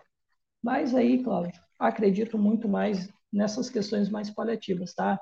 Não acredito em revogação da PPI, não. É, eu também, diante da, da entrevista do, do Jean, eu, eu assim, desde a campanha, porque é, é, é muita gente está agora, né? Eu não, eu não sei também se é comportamento de rede social, se as pessoas no dia a dia. No dia a dia eu não vejo esse comportamento, mas nas redes sociais eu vejo muito isso. Poxa vida, veja só como Fulana está criticando o governo tendo feito L, ou. ou, ou, ou, ou eu é, vejo isso ou, muito ou, nas redes também, na, cara. Na, na última semana, melhor, nas últimas semanas, quem tem tomado esse posto é a Glaze Hoffman que é uma espécie de ombudsman do, do governo. Assim, né? O Lula que, também tem feito esse papel, né? De ser é, uma espécie só, de ombudsman, que, né? Só que nós aqui, é, nós aqui somos observadores. O público que nos acompanha também é observador. A Glaze Hoffman não é uma observadora, ela é uma operadora. O presidente Lula é um operador. Então, quando essas figuras se manifestam, tem, e, e isso a gente falou no assunto anterior e também nesse assunto, tem um, um propósito político, um propósito de imagem. Né? Tanto é que, ouvindo você falar, já com esses mais de 60 dias de governo Lula, caminhando para os 100 dias, o, o, esse governo é o governo que se preocupa demais com a imagem.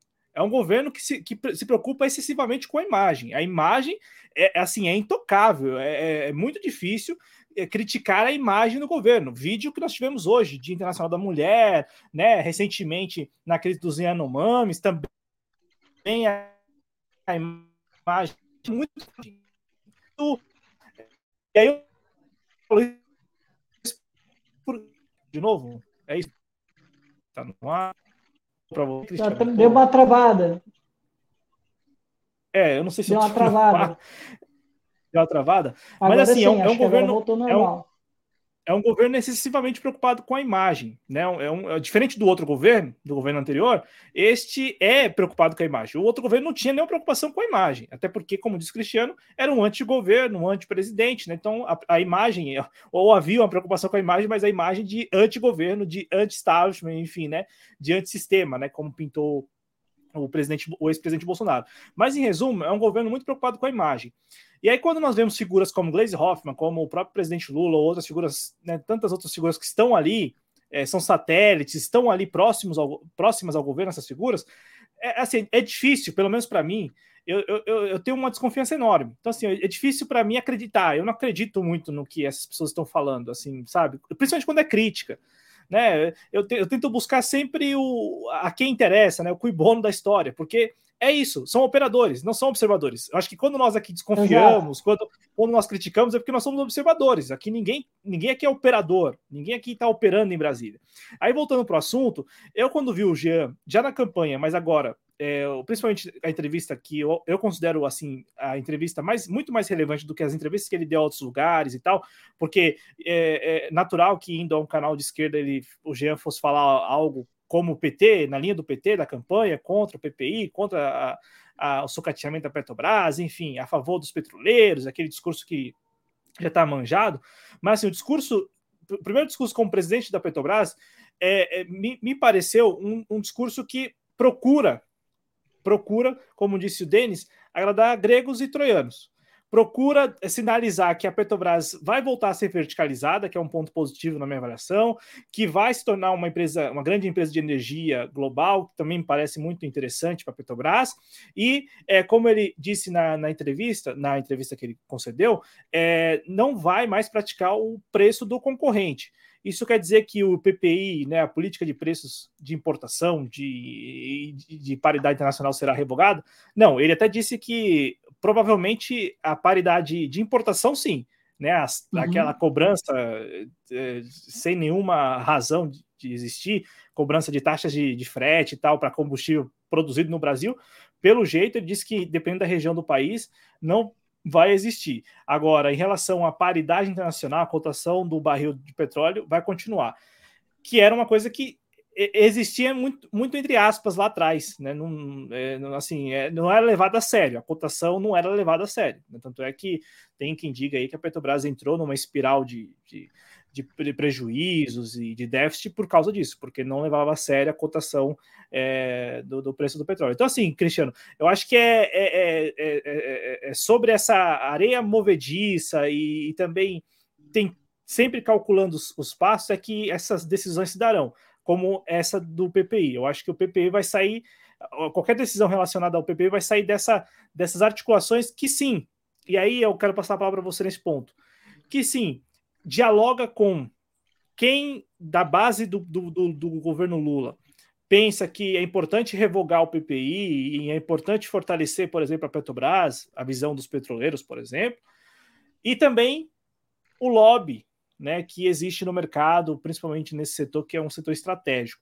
Então, acho que é, a decisão ela vai, ela vai considerar esses pontos. E aí eu devolvo a palavra para você te perguntando, mas é, é não estava muito claro na campanha e também é, que e também ah, principalmente nesse, nesse início de governo que o governo ele procuraria sempre tentar o, a conciliação, buscar sempre a conciliação, dialogar e tal. Não estava muito claro, assim, porque ainda pega muita gente de surpresa esse ponto que é um, um traço assim característico do Lula e que para este governo estava precificado desde a campanha eleitoral. Cláudio, essa é a pergunta que eu também me faço todos os dias. Como é que tem pessoas que ainda estão surpresas? Era, bastava tu olhar o discurso do Lula, tu já via que ele ia tentar conciliar interesses. É, mas é aquilo, Cláudio. Eu até não cheguei a falar isso é, aqui contigo, mas eu cheguei a conversar em outros espaços em particular. Se o Lula tivesse conciliando interesses em torno de um projeto, de uma ideia, de onde é que ele quer chegar, e desde que ele tivesse o comando, que ele tivesse voz para fazer certas coisas, né? Cara, ótimo, não tem problema. Por mim, pode conversar com o Rockefeller, com o cara lá da, como é que é, da BlackRock, lá do fundo de investimentos. Cara, dane-se. Se ele tivesse comando para fazer, se o Lula tivesse voz para fazer, e ele tivesse uma direção onde ele queria caminhar com esse governo, eu não veria problema nenhum ele conversar com os antagônicos. Basta nós lembrarmos do próprio Getúlio Vargas. Getúlio Vargas é um mestre disso, né? de ele conversar com antagônicos, de ele às vezes conversar com pessoas que, convenhamos, né? É, são pessoas até que flertam com ideologias bastante perigosas. Mas ele tinha um projeto para o Brasil, ele tinha uma ideia e ele tinha a voz, né? para ele ser o condutor desse projeto. Dependente se fosse lá, né, no período do Estado Novo, ou se fosse né, no período já mais democrático do Getúlio, né, foi ali na década de 50, mas havia uma ideia de projeto, havia uma voz, havia um comando do Getúlio. Né? E essa é a diferença que marca o Getúlio e marca o Lula. O Getúlio sabia para onde ele queria caminhar. O Lula cada vez nos mostra mais que não, que apenas ele quer administrar os negócios da burguesia, que ele quer apenas se acomodar no poder, ter essa governabilidade, mas ele não tem lá uma ideia de para onde ele quer caminhar. E aí eu recordo do professor Mangabeira Unger, né, que o que ele falou no prefácio do Ciro, cada vez mais, cara, eu vejo uh, na governabilidade no discurso petista, que é o seguinte, que muitas vezes o petista e, e o próprio Lula, eu acho que também pensa isso, que governar é simplesmente conversar com os antagônicos, amparar ali as, as possíveis crises, e é isso aí, tá pronto, acabou, é isso aí mesmo, sabe? E o Brasil, como já dizia, né, o, o, o Aldo Rebelo tem dito, né, e outros autores, como antes, né, o Celso Furtado, o Brasil é a construção inacabada, e a gente precisa retomar essa construção. E o Lula tem nos mostrado cada vez mais que ele só quer aí manter a governabilidade, vai ser um pouco no improviso. E eu me surpreendo, Cláudio, que as pessoas ainda dizem: nossa, mas eu não acredito que o governo está fazendo isso. Eu, Cláudio, eu sei que eu vou ser meio chato no que eu vou dizer. A sorte que a gente não tem hoje né, um público petista aqui, senão eu começar a me adjetivar aqui, sei lá, de ressentido, né, que está na moda chamar. Ainda pessoas, mais com a amarelinha, né? Ainda é, mais com a amarelinha. mais de amarelinha, né? De ressentido, de um mal perdedor, alguma coisa. Mas, pessoal, é chato eu dizer isso, mas o Ciro avisou. O Ciro, ao final da campanha, ele disse assim: o Lula, o que ele vai fazer? O Lula ele vai ficar viajando por aí, posando de estadista, vai aí fazer negócio aí, como é que é que ele falou? Ele vai brincar aí com essas baboseiras identitárias enquanto ele vai entregar a política e a economia né? para o centrão. Isso. É, política de papo furado, isso. E vai entregar a economia e a política para o centrão. E, cara, é exatamente o que está acontecendo. E, cara, por mais que tenha sido forte o discurso do Ciro, e a gente aqui no canal, a gente alertou, nós acompanhamos o Ciro, e para nós foi tranquilo entender o que o Ciro falou, mas não foi legal o Ciro ter dito aquilo. Não foi. E a gente falou isso aqui. Porque quem não acompanha o Ciro, nossa, aquilo ali pegou muito mal o Ciro ter dito aquilo. Pegou muito mal. Né? Mas, assim, errado ele não estava. Porque é o que está acontecendo. A gente viu, né, muito na posse do Lula, o pessoal exaltando, né? Foi o indígena, foi a criança, foi o negro, é, foi a, o PCD, né? Foi ali, né? A, a, turma da rampa, como tem dito o Otamir, né? O meu amigo, né?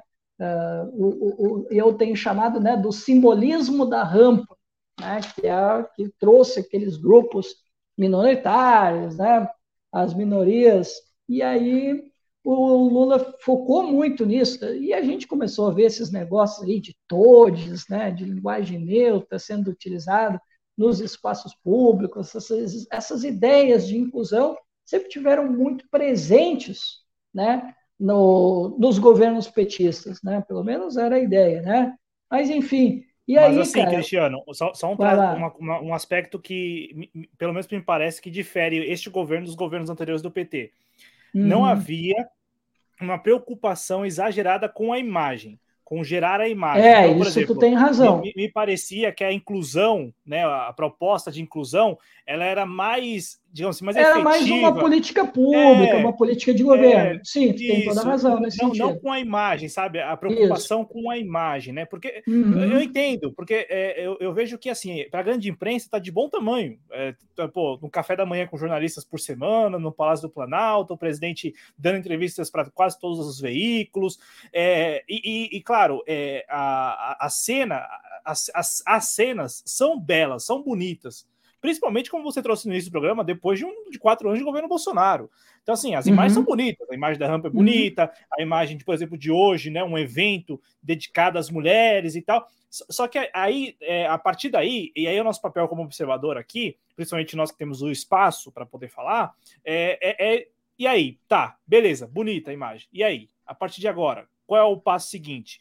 O que, é, sabe, é como a gente criticou, ainda que com todos os cuidados, no primeiro tema. A imagem foi bonita, pô, que legal, homens públicos que abrem mão das suas diferenças ideológicas para estarem num momento difícil para uma certa comunidade. Isso. Tá, uhum. a imagem é bonita, beleza. E aí? 18 dias depois, o que, que aconteceu? O que está acontecendo? É Exato. Entendeu? É, então, assim... e, aí, Cláudio, eu quero chegar naquilo, não quero chegar. Por que, que eu falei dessa questão? Por que, que eu evoquei o Ciro Gomes? Ciro Gomes deu um discurso forte que nós aqui criticamos.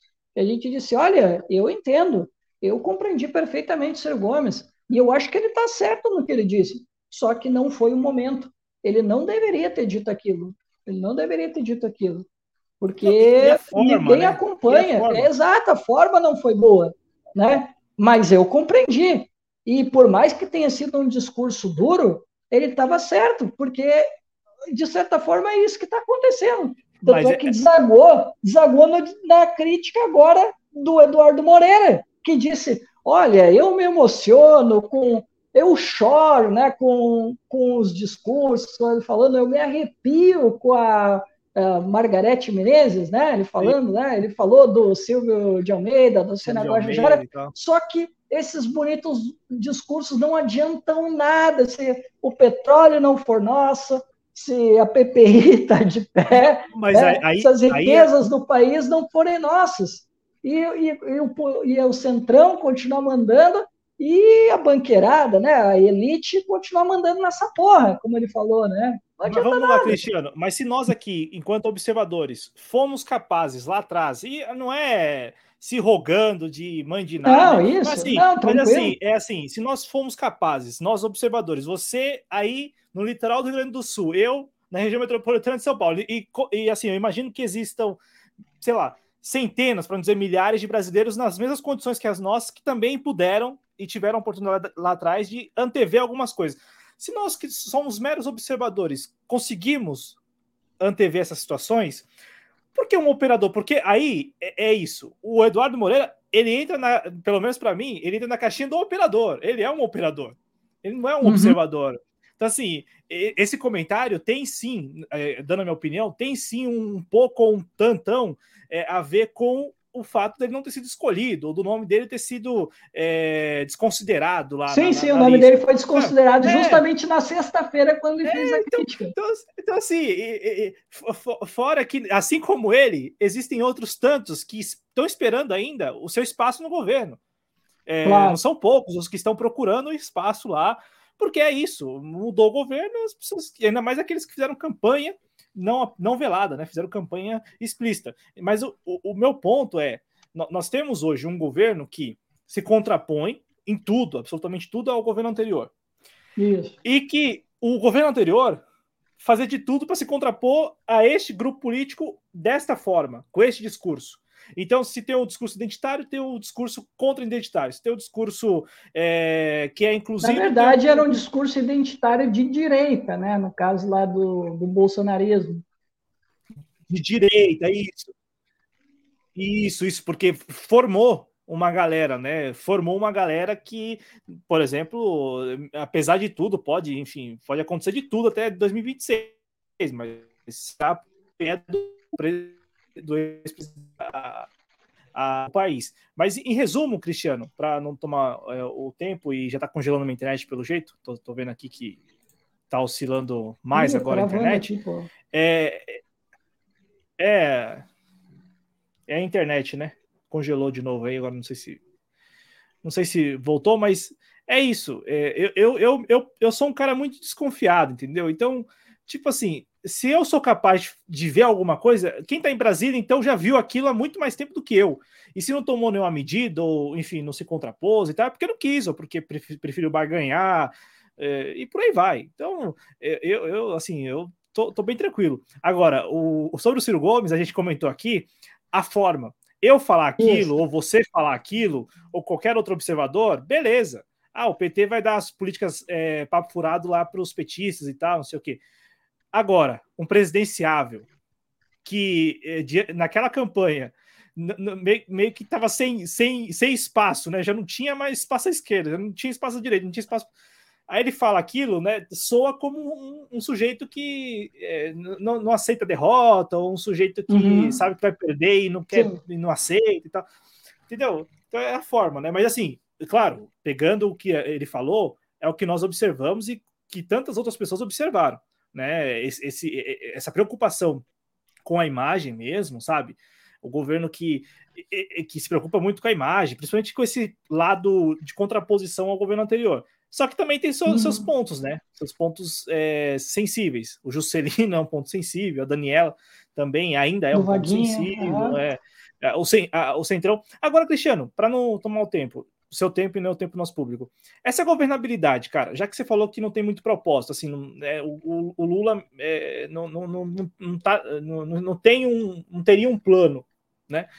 É, essa, governabilidade, essa governabilidade também não entra na conta aí de, de, algo mais estético, mais de imagem, porque na prática quem está ditando a, a, pelo menos por enquanto, né, nesses 60 dias, quem está ditando as, as normas, regras, enfim, é o Centrão. Sim, com certeza, é muito estético, né? Isso, inclusive, mostra né, a fragilidade dessa ideia da frente ampla, que muitas vezes o PT falava frente ampla, frente ampla, frente ampla, frente ampla, né? e muita da imprensa falava em frente ampla, frente ampla, nós precisamos dialogar com os diferentes, porque vamos lá, nós vamos enfrentar o fascismo, né? Do outro lado tem de, o democrata e do outro lado tem o fascista, né? Ficou muito essa dicotomia e esqueceram de discutir o Brasil, esqueceram de discutir quem é que é das cartas, quem é que é conversar sobre né, um projeto de país. Né? Isso não aconteceu. Escolheram, né, fizeram uma eleição plebiscitária para pegar né, mais um empréstimo aqui do Ciro Gomes, né? Decidiram que o, o conteúdo plebiscitário da eleição de 2022 era democracia versus barbárie, democracia versus fascismo, né? E a gente tinha essas duas escolhas. E não se discutia outra coisa. Era só vencer o fascismo e depois a gente vê, né? E agora a gente está vendo isso aí. A gente teve um arco é, de alianças heterogêneas, o que não é incomum no Brasil. A gente pode pegar, vamos voltar lá né, em 30 com Getúlio Vargas, a gente tem outros exemplos de as alianças heterogêneas, elas não são uma novidade no Brasil. O problema é o que tu vai fazer com elas. Né? Esse é o grande ponto. E até o momento a gente tem visto um governo bastante atrapalhado. Eu vou te falar, Cláudio, eu, pelo menos eu posso te dizer assim, da minha ingenuidade, Cláudio, eu vou confessar uma ingenuidade aqui no programa, tá? Uh, desculpa aqui, mas eu vou ter que fazer isso. Cara, eu esperava que o Lula ele tinha esvaziado os poderes da Simone Tebet, ele esvaziou um pouco os poderes da Simone Tebet, né? Tanto é que a Simone Tebet ficou um pouco chateada com o Lula, né? Eu esperava que o seu Lula, que ele ia fazer? Eu pensava que nesse trio, Haddad, Simone Tebet e Rui Costa, tudo bem que eu já sabia do perfil liberal do Rui Costa, né? Mas, assim, ele estando com o, o Lula, eu pensava que ele poderia ser um pouco, um tiquinho assim, menos liberal. E eu esperava que haver uma disputa entre os ministérios, que, de repente, o Haddad, né, que a gente sabe que é o tucano, que é o petista mais tucano, né, que é um liberal também, quinta categoria, mas, assim, eu esperava que ele não ia ser tão liberal quanto Simone Tebet e o Rui Costa. Eu esperava que a gente ia ter uma disputa, sabe? Uma disputa de espaço para não deixar a Simone pintar e bordar. Era o que eu pensava. Mas eu estava redondamente enganado. Os dois estão em sintonia total. E não só isso, Cláudio. Às vezes eu vejo o Lula fazendo discurso aqui, discurso mais à esquerda num cantinho, né? Que é o muito próprio do Lula. E daqui a pouco chega o Haddad e dá um discurso liberal. Não, a gente não vai fazer isso, a gente vai fazer tal coisa. Um caminho totalmente ao contrário. Daqui a pouco a Simone Tebet vai lá.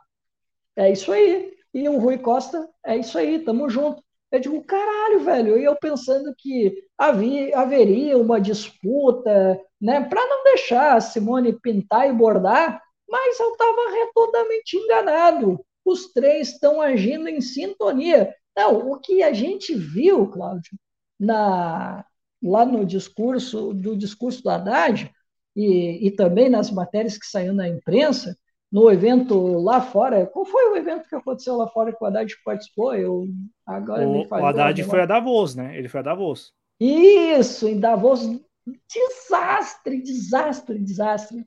Cara, o, o, o, Tucano passou vergonha perto do Haddad, passou vergonha. Parecia que eu estava vendo um cara do PSDB ali. Parecia que eu estava vendo um cara do PSDB lá da década de 90. Eu disse, meu Deus, cara. E aí depois, logo depois, a, a matéria do jornal foi lá e destacou o posicionamento da Simone Tebet. Eu vi, ah, tá tudo em casa, tá, eles estão agindo tudo em linha, e eu quebrei a cara aqui achando que haveria pelo menos alguma disputa né, dentro do governo. Que nada, eles estão em pleno acordo. Né? Foi uma das, uh, das surpresas que eu tive com relação ao governo Lula. Mas de resto, Cláudio, não tivemos surpresas nenhuma, né? Talvez aí, né, a gente às vezes finge que se surpreende com Lula, né? Ah, talvez a gente nós se surpreenda. Não, não. talvez a gente se surpreenda com a Gleice, né? agindo não, agora também, como também. ombudsman. Não mas, não, mas eu digo que sim, porque eu não lembro dela agindo como ombudsman no governo Lula. Eu não lembro, numa gestão petista, não lembro, não lembro mesmo. Não, não, mas assim, na campanha, é, na campanha e. e não, na campanha sim. Já, já não, na campanha momento, sim. Entendeu? Mas assim, no governo, eu não lembro. Agora o Lula fazendo crítica dentro do governo, já vi. Mas, mas assim, o ombudsman, o ombudsman, por exemplo, da Folha, ele, até onde eu sei, ele também, claro, né, conversa com jornalistas da Folha. Então, a uhum. Budsman do governo do PT conversa também com o, os governistas, né? Então, Sim. É, é, é, enfim, eu, eu assim, eu tenho muito cuidado. Mas, mas, mas ô, Cláudio, não, mas aí eu quero te lembrar, mas aí eu quero comentar. Por que, que eu falei dessa questão do ombudsman?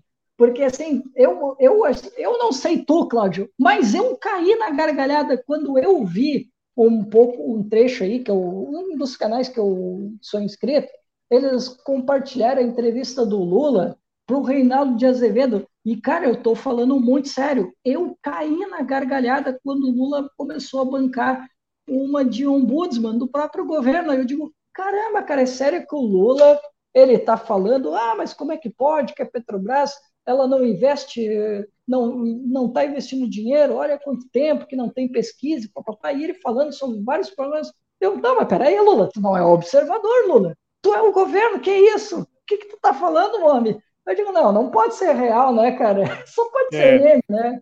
É que assim, é, é, é, para o Lula, eu ainda dou uma colher de chá porque tem 60 dias de governo. Agora, se ano que vem, que eu acho que vai continuar com esse discurso, né? Ano que vem, aí já não cabe mais isso né? Já não, já não vai caber mais isso. Que era o mal também, mal de todo, de todo político, né? Ele, ele faz um pouco disso porque eu, eu acho, assim, dando um pitaco só, né? É, e é, da, é, dando pitaco, é só um pitaco, mas eu acho que ser treinado, né? Sabe? É, eu, particularmente, se eu fosse mídia treinando de alguém, falaria isso, ó toda oportunidade que você tiver lá, você fala lá dos, dos seus erros também, né? Mas é, porque aí já é, é ganha as pessoas com, que, que, estão assistindo, que estão escutando e tal, né? Porque já vai reconhecendo os próprios reconhecendo entre muitas Sim. aspas, porque não é um reconhecimento dos erros, é, é falando como se estivesse de fora, né? Então já se antecipando a críticas que é, com certeza viriam se ele mesmo não tivesse chamado. Então é uma estratégia assim até recorrente. Ô, né? ô Cláudio, é, já que tu falou, né, de uma, já que tu falou numa situação hipotética, eu também comecei por um tempo quando eu comecei a ver alguns discursos perigosos da Simone Tebet, é, da Gleice é, e da equipe do governo do Lula, eu comecei a suspeitar de uma coisa. Eu digo, não, peraí, cara, será que não existe um método nesse, nesses discursos? Método, porque, é. porque, olha só, a gente vê o Lula fala uma coisa, aí daqui a pouco o Haddad fala outra, daqui a pouco o, o Rui Costa fala outra. Eu pensei, aí eu comecei a suspeitar de uma coisa. Eu digo, não, a gente tem visto uma parte do governo, dos ministérios, com um discurso muito mais liberal do que em outras ocasiões. Será que a ideia não é uh, colocar o Lula mais à esquerda em, do, do, entre a equipe econômica para vender para uma parte da militância? Não, olha só, o Lula está de esquerda. É, eu comecei a suspeitar disso, sabe? Que em, talvez Pode faz, faz todo sentido, né? né? Mas faz todo de, sentido. De, né? Isso ser combinado, que existe um método de mostrar que o Lula está mais à esquerda dentro do próprio governo dele para vender ele para uma certa um certo nicho eleitoral, enfim, né? E até para manter essa imagem sentido. de mito, né? Até para manter essa imagem de mito do Lula, né? De um grande líder popular, enfim, né? Comecei não, eu, a suspeitar eu, eu acho que... que isso. não, tivesse... eu acho que faz todo sentido, porque você, ele, tão blinda, ele tá blindado, né? Estão blindando uhum. o presidente, porque é, o presidente já passando em column. Por exemplo, reajustou o, os impostos dos combustíveis, foi o Haddad. É, não foi o Lula. É, sabe? E, e, querendo ou não, é, foi é, mesmo que, vamos lá, o reajuste não foi pouca coisa. 30 centavos não é pouca coisa, né? Se tratando de combustível. Só que, além disso, ainda é um pretexto, por exemplo, para donos de postos de gasolina, que são bolsonaristas ainda, aumentarem mais do que os 30 centavos. Sabe, é o pretexto que eles precisavam, porque lá no início do governo não tinha, na virada do ano não tinha, mas agora tem. Não, houve o reajuste.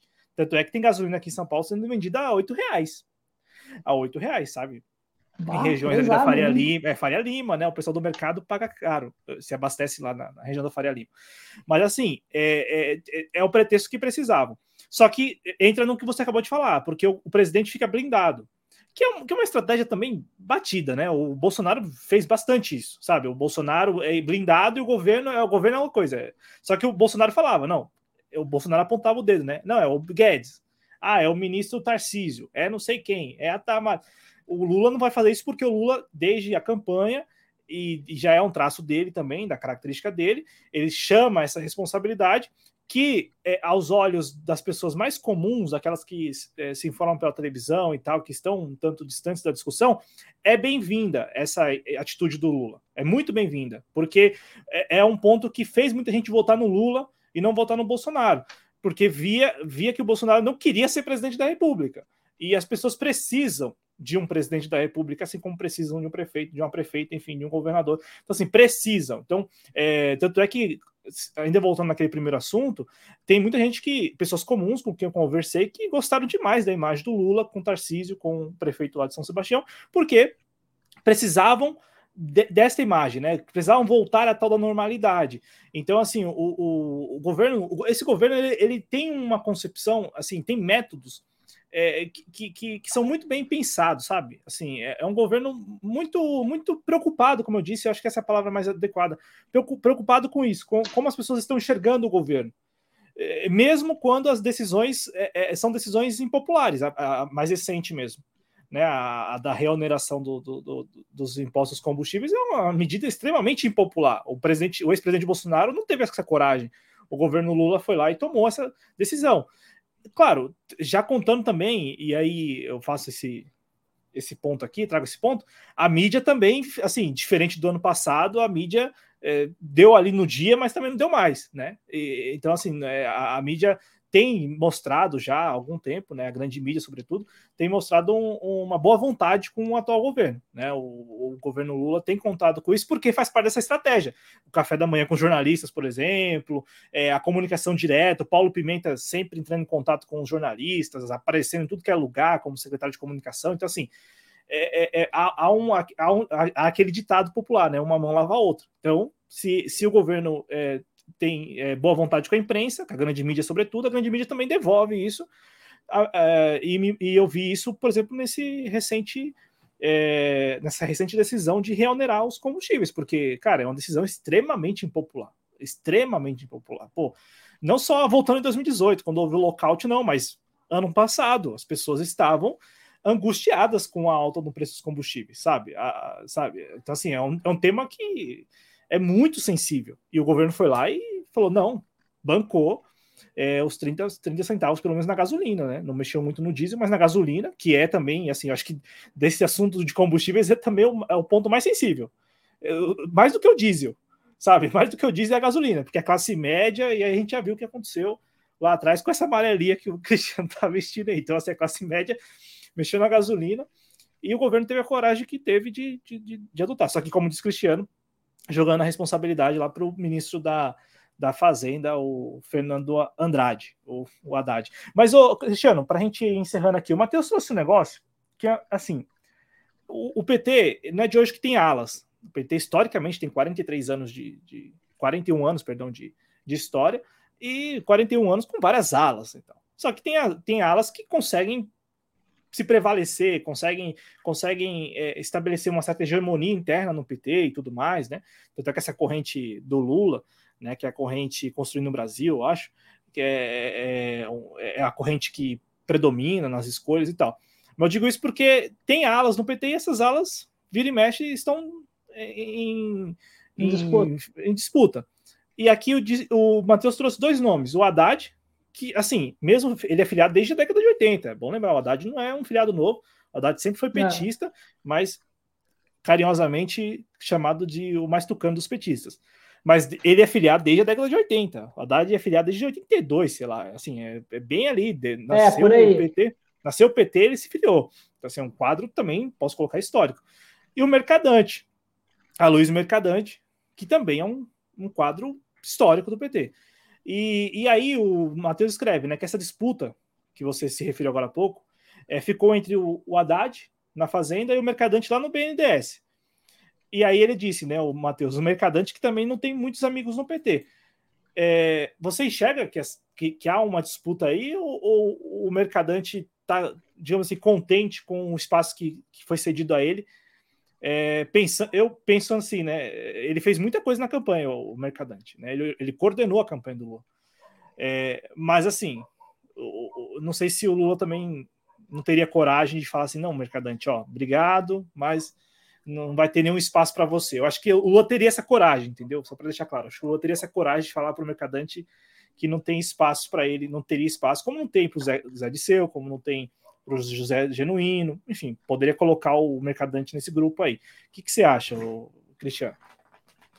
Olha, cara, com relação às disputas internas, eu confesso que eu não sei, né? Eu não teria como, como dar uma opinião a respeito disso, né? Porque, assim, o PT é um partido uh, de tendências, né? Tanto é que muitas pessoas que estão dentro do PT, até o Arthur, né, que que é um que é petista, né, que faz muitos programas aqui, né, muitas pessoas que passaram pelo PT ou que estão no PT diz que só essas essas tendências internas às vezes são quase partidos dentro do PT, né? Então eu não teria como opinar com relação a disputas internas dentro do, do PT. Agora, eu acho que sim, com relação ao mercadante, acho que sim, ele, estaria, ele está satisfeito, pelo menos aparentemente parece satisfeito, nesse cargo do BNDES, que o nome dele já vinha circulando há algum tempo. É verdade que a imprensa resistiu, porque viu ele como um nome desenvolvimentista, né?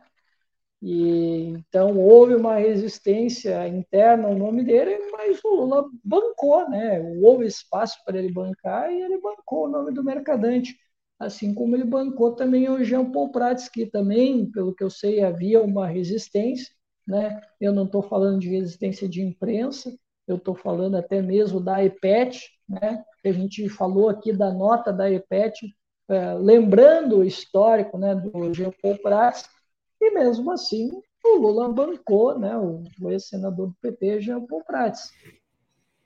É, mas os petroleiros é, bancaram, né? Então é, é, que a EPET é dos engenheiros da Petrobras, né? Isso, dos é, engenheiros e, da Petrobras. E os petroleiros, por exemplo, os petroleiros aprovaram e apoiaram e vão dar sustentação ao mandato do Jean Paul Prats. talvez. É, é que eles estão tudo quietinho, né? É, então, é, é, por isso. Eu acho que talvez porque. É... Obrigado pela correção, tá, Cláudio? É verdade, é dos engenheiros da Petrobras. Obrigado. É, mas assim, cara, eu, eu acho que porque, é, sei lá, é, caíram no conto do, do Vigário, né? Do, do Meteoro, da entrevista do Meteoro. Com, com, da, o Brizola dizia que caí, é, caímos no conto do operário, se referindo ao Lula, né? Ah.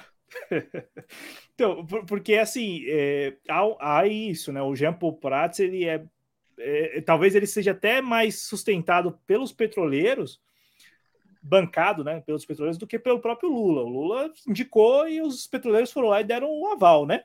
Agora, com relação ao mercadante, de fato, assim, eu não, nem me referi às disputas internas, me referi mesmo a essa disputa que poderia aparecer entre o Haddad na, na Fazenda e o Mercadante no BNDES. Mas aí, como eu, eu chamei a atenção aqui, só para colocar uma pulga atrás da orelha de todo mundo que está nos acompanhando. Por que não há espaço para o José Genuíno, para o Zé Disseu, mas há espaço para o Mercadante? Será que o Mercadante ele está nesse grupo, entendeu? Estaria nesse grupo de Zé Disseu, José Genuíno e, e, Mercadante, e, e o próprio Mercadante?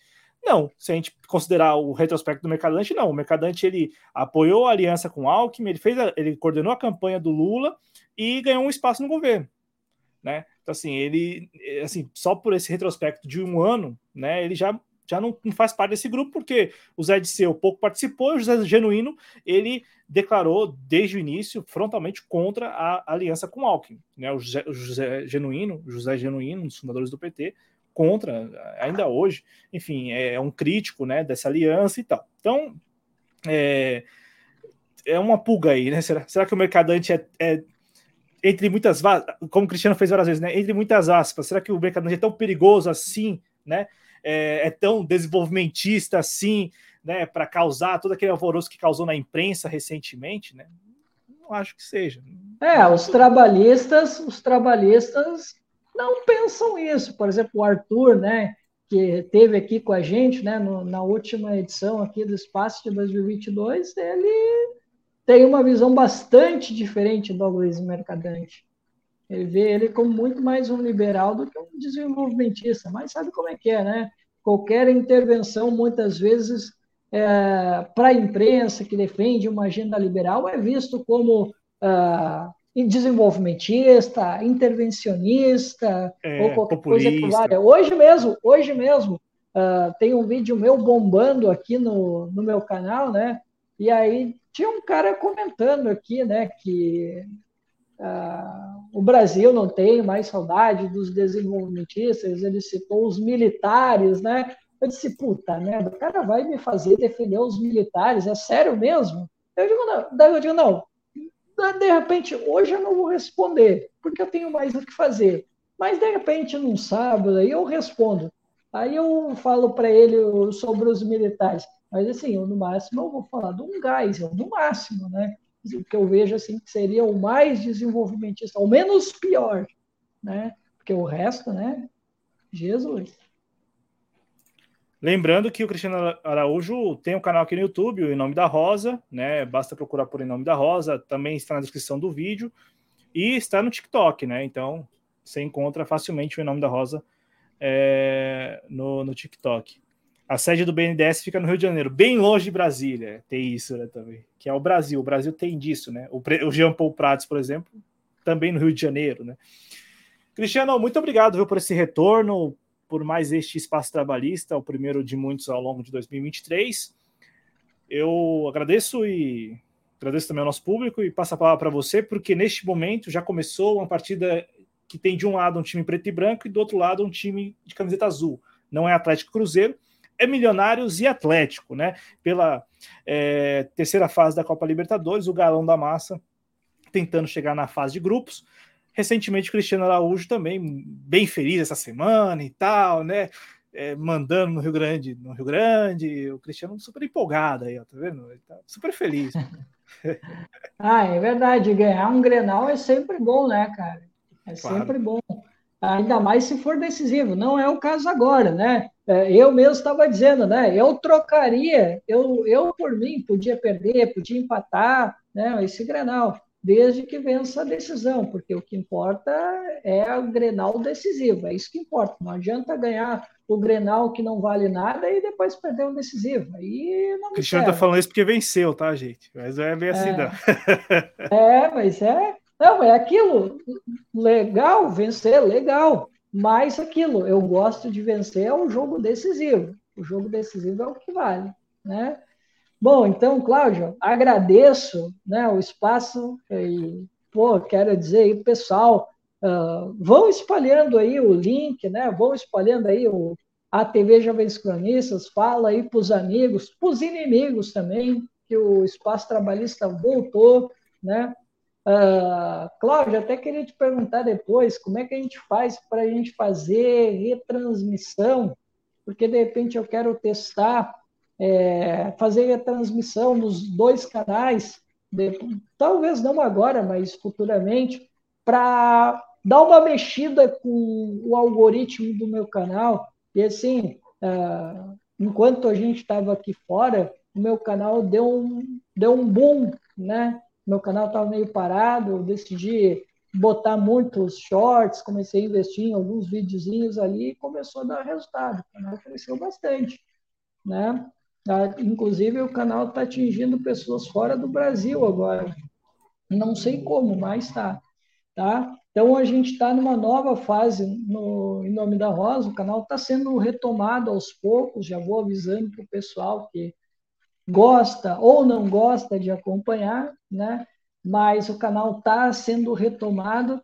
E, curiosamente, onde eu dei certo, né? que são nas redes moderninhas, como o Cláudio diz, né?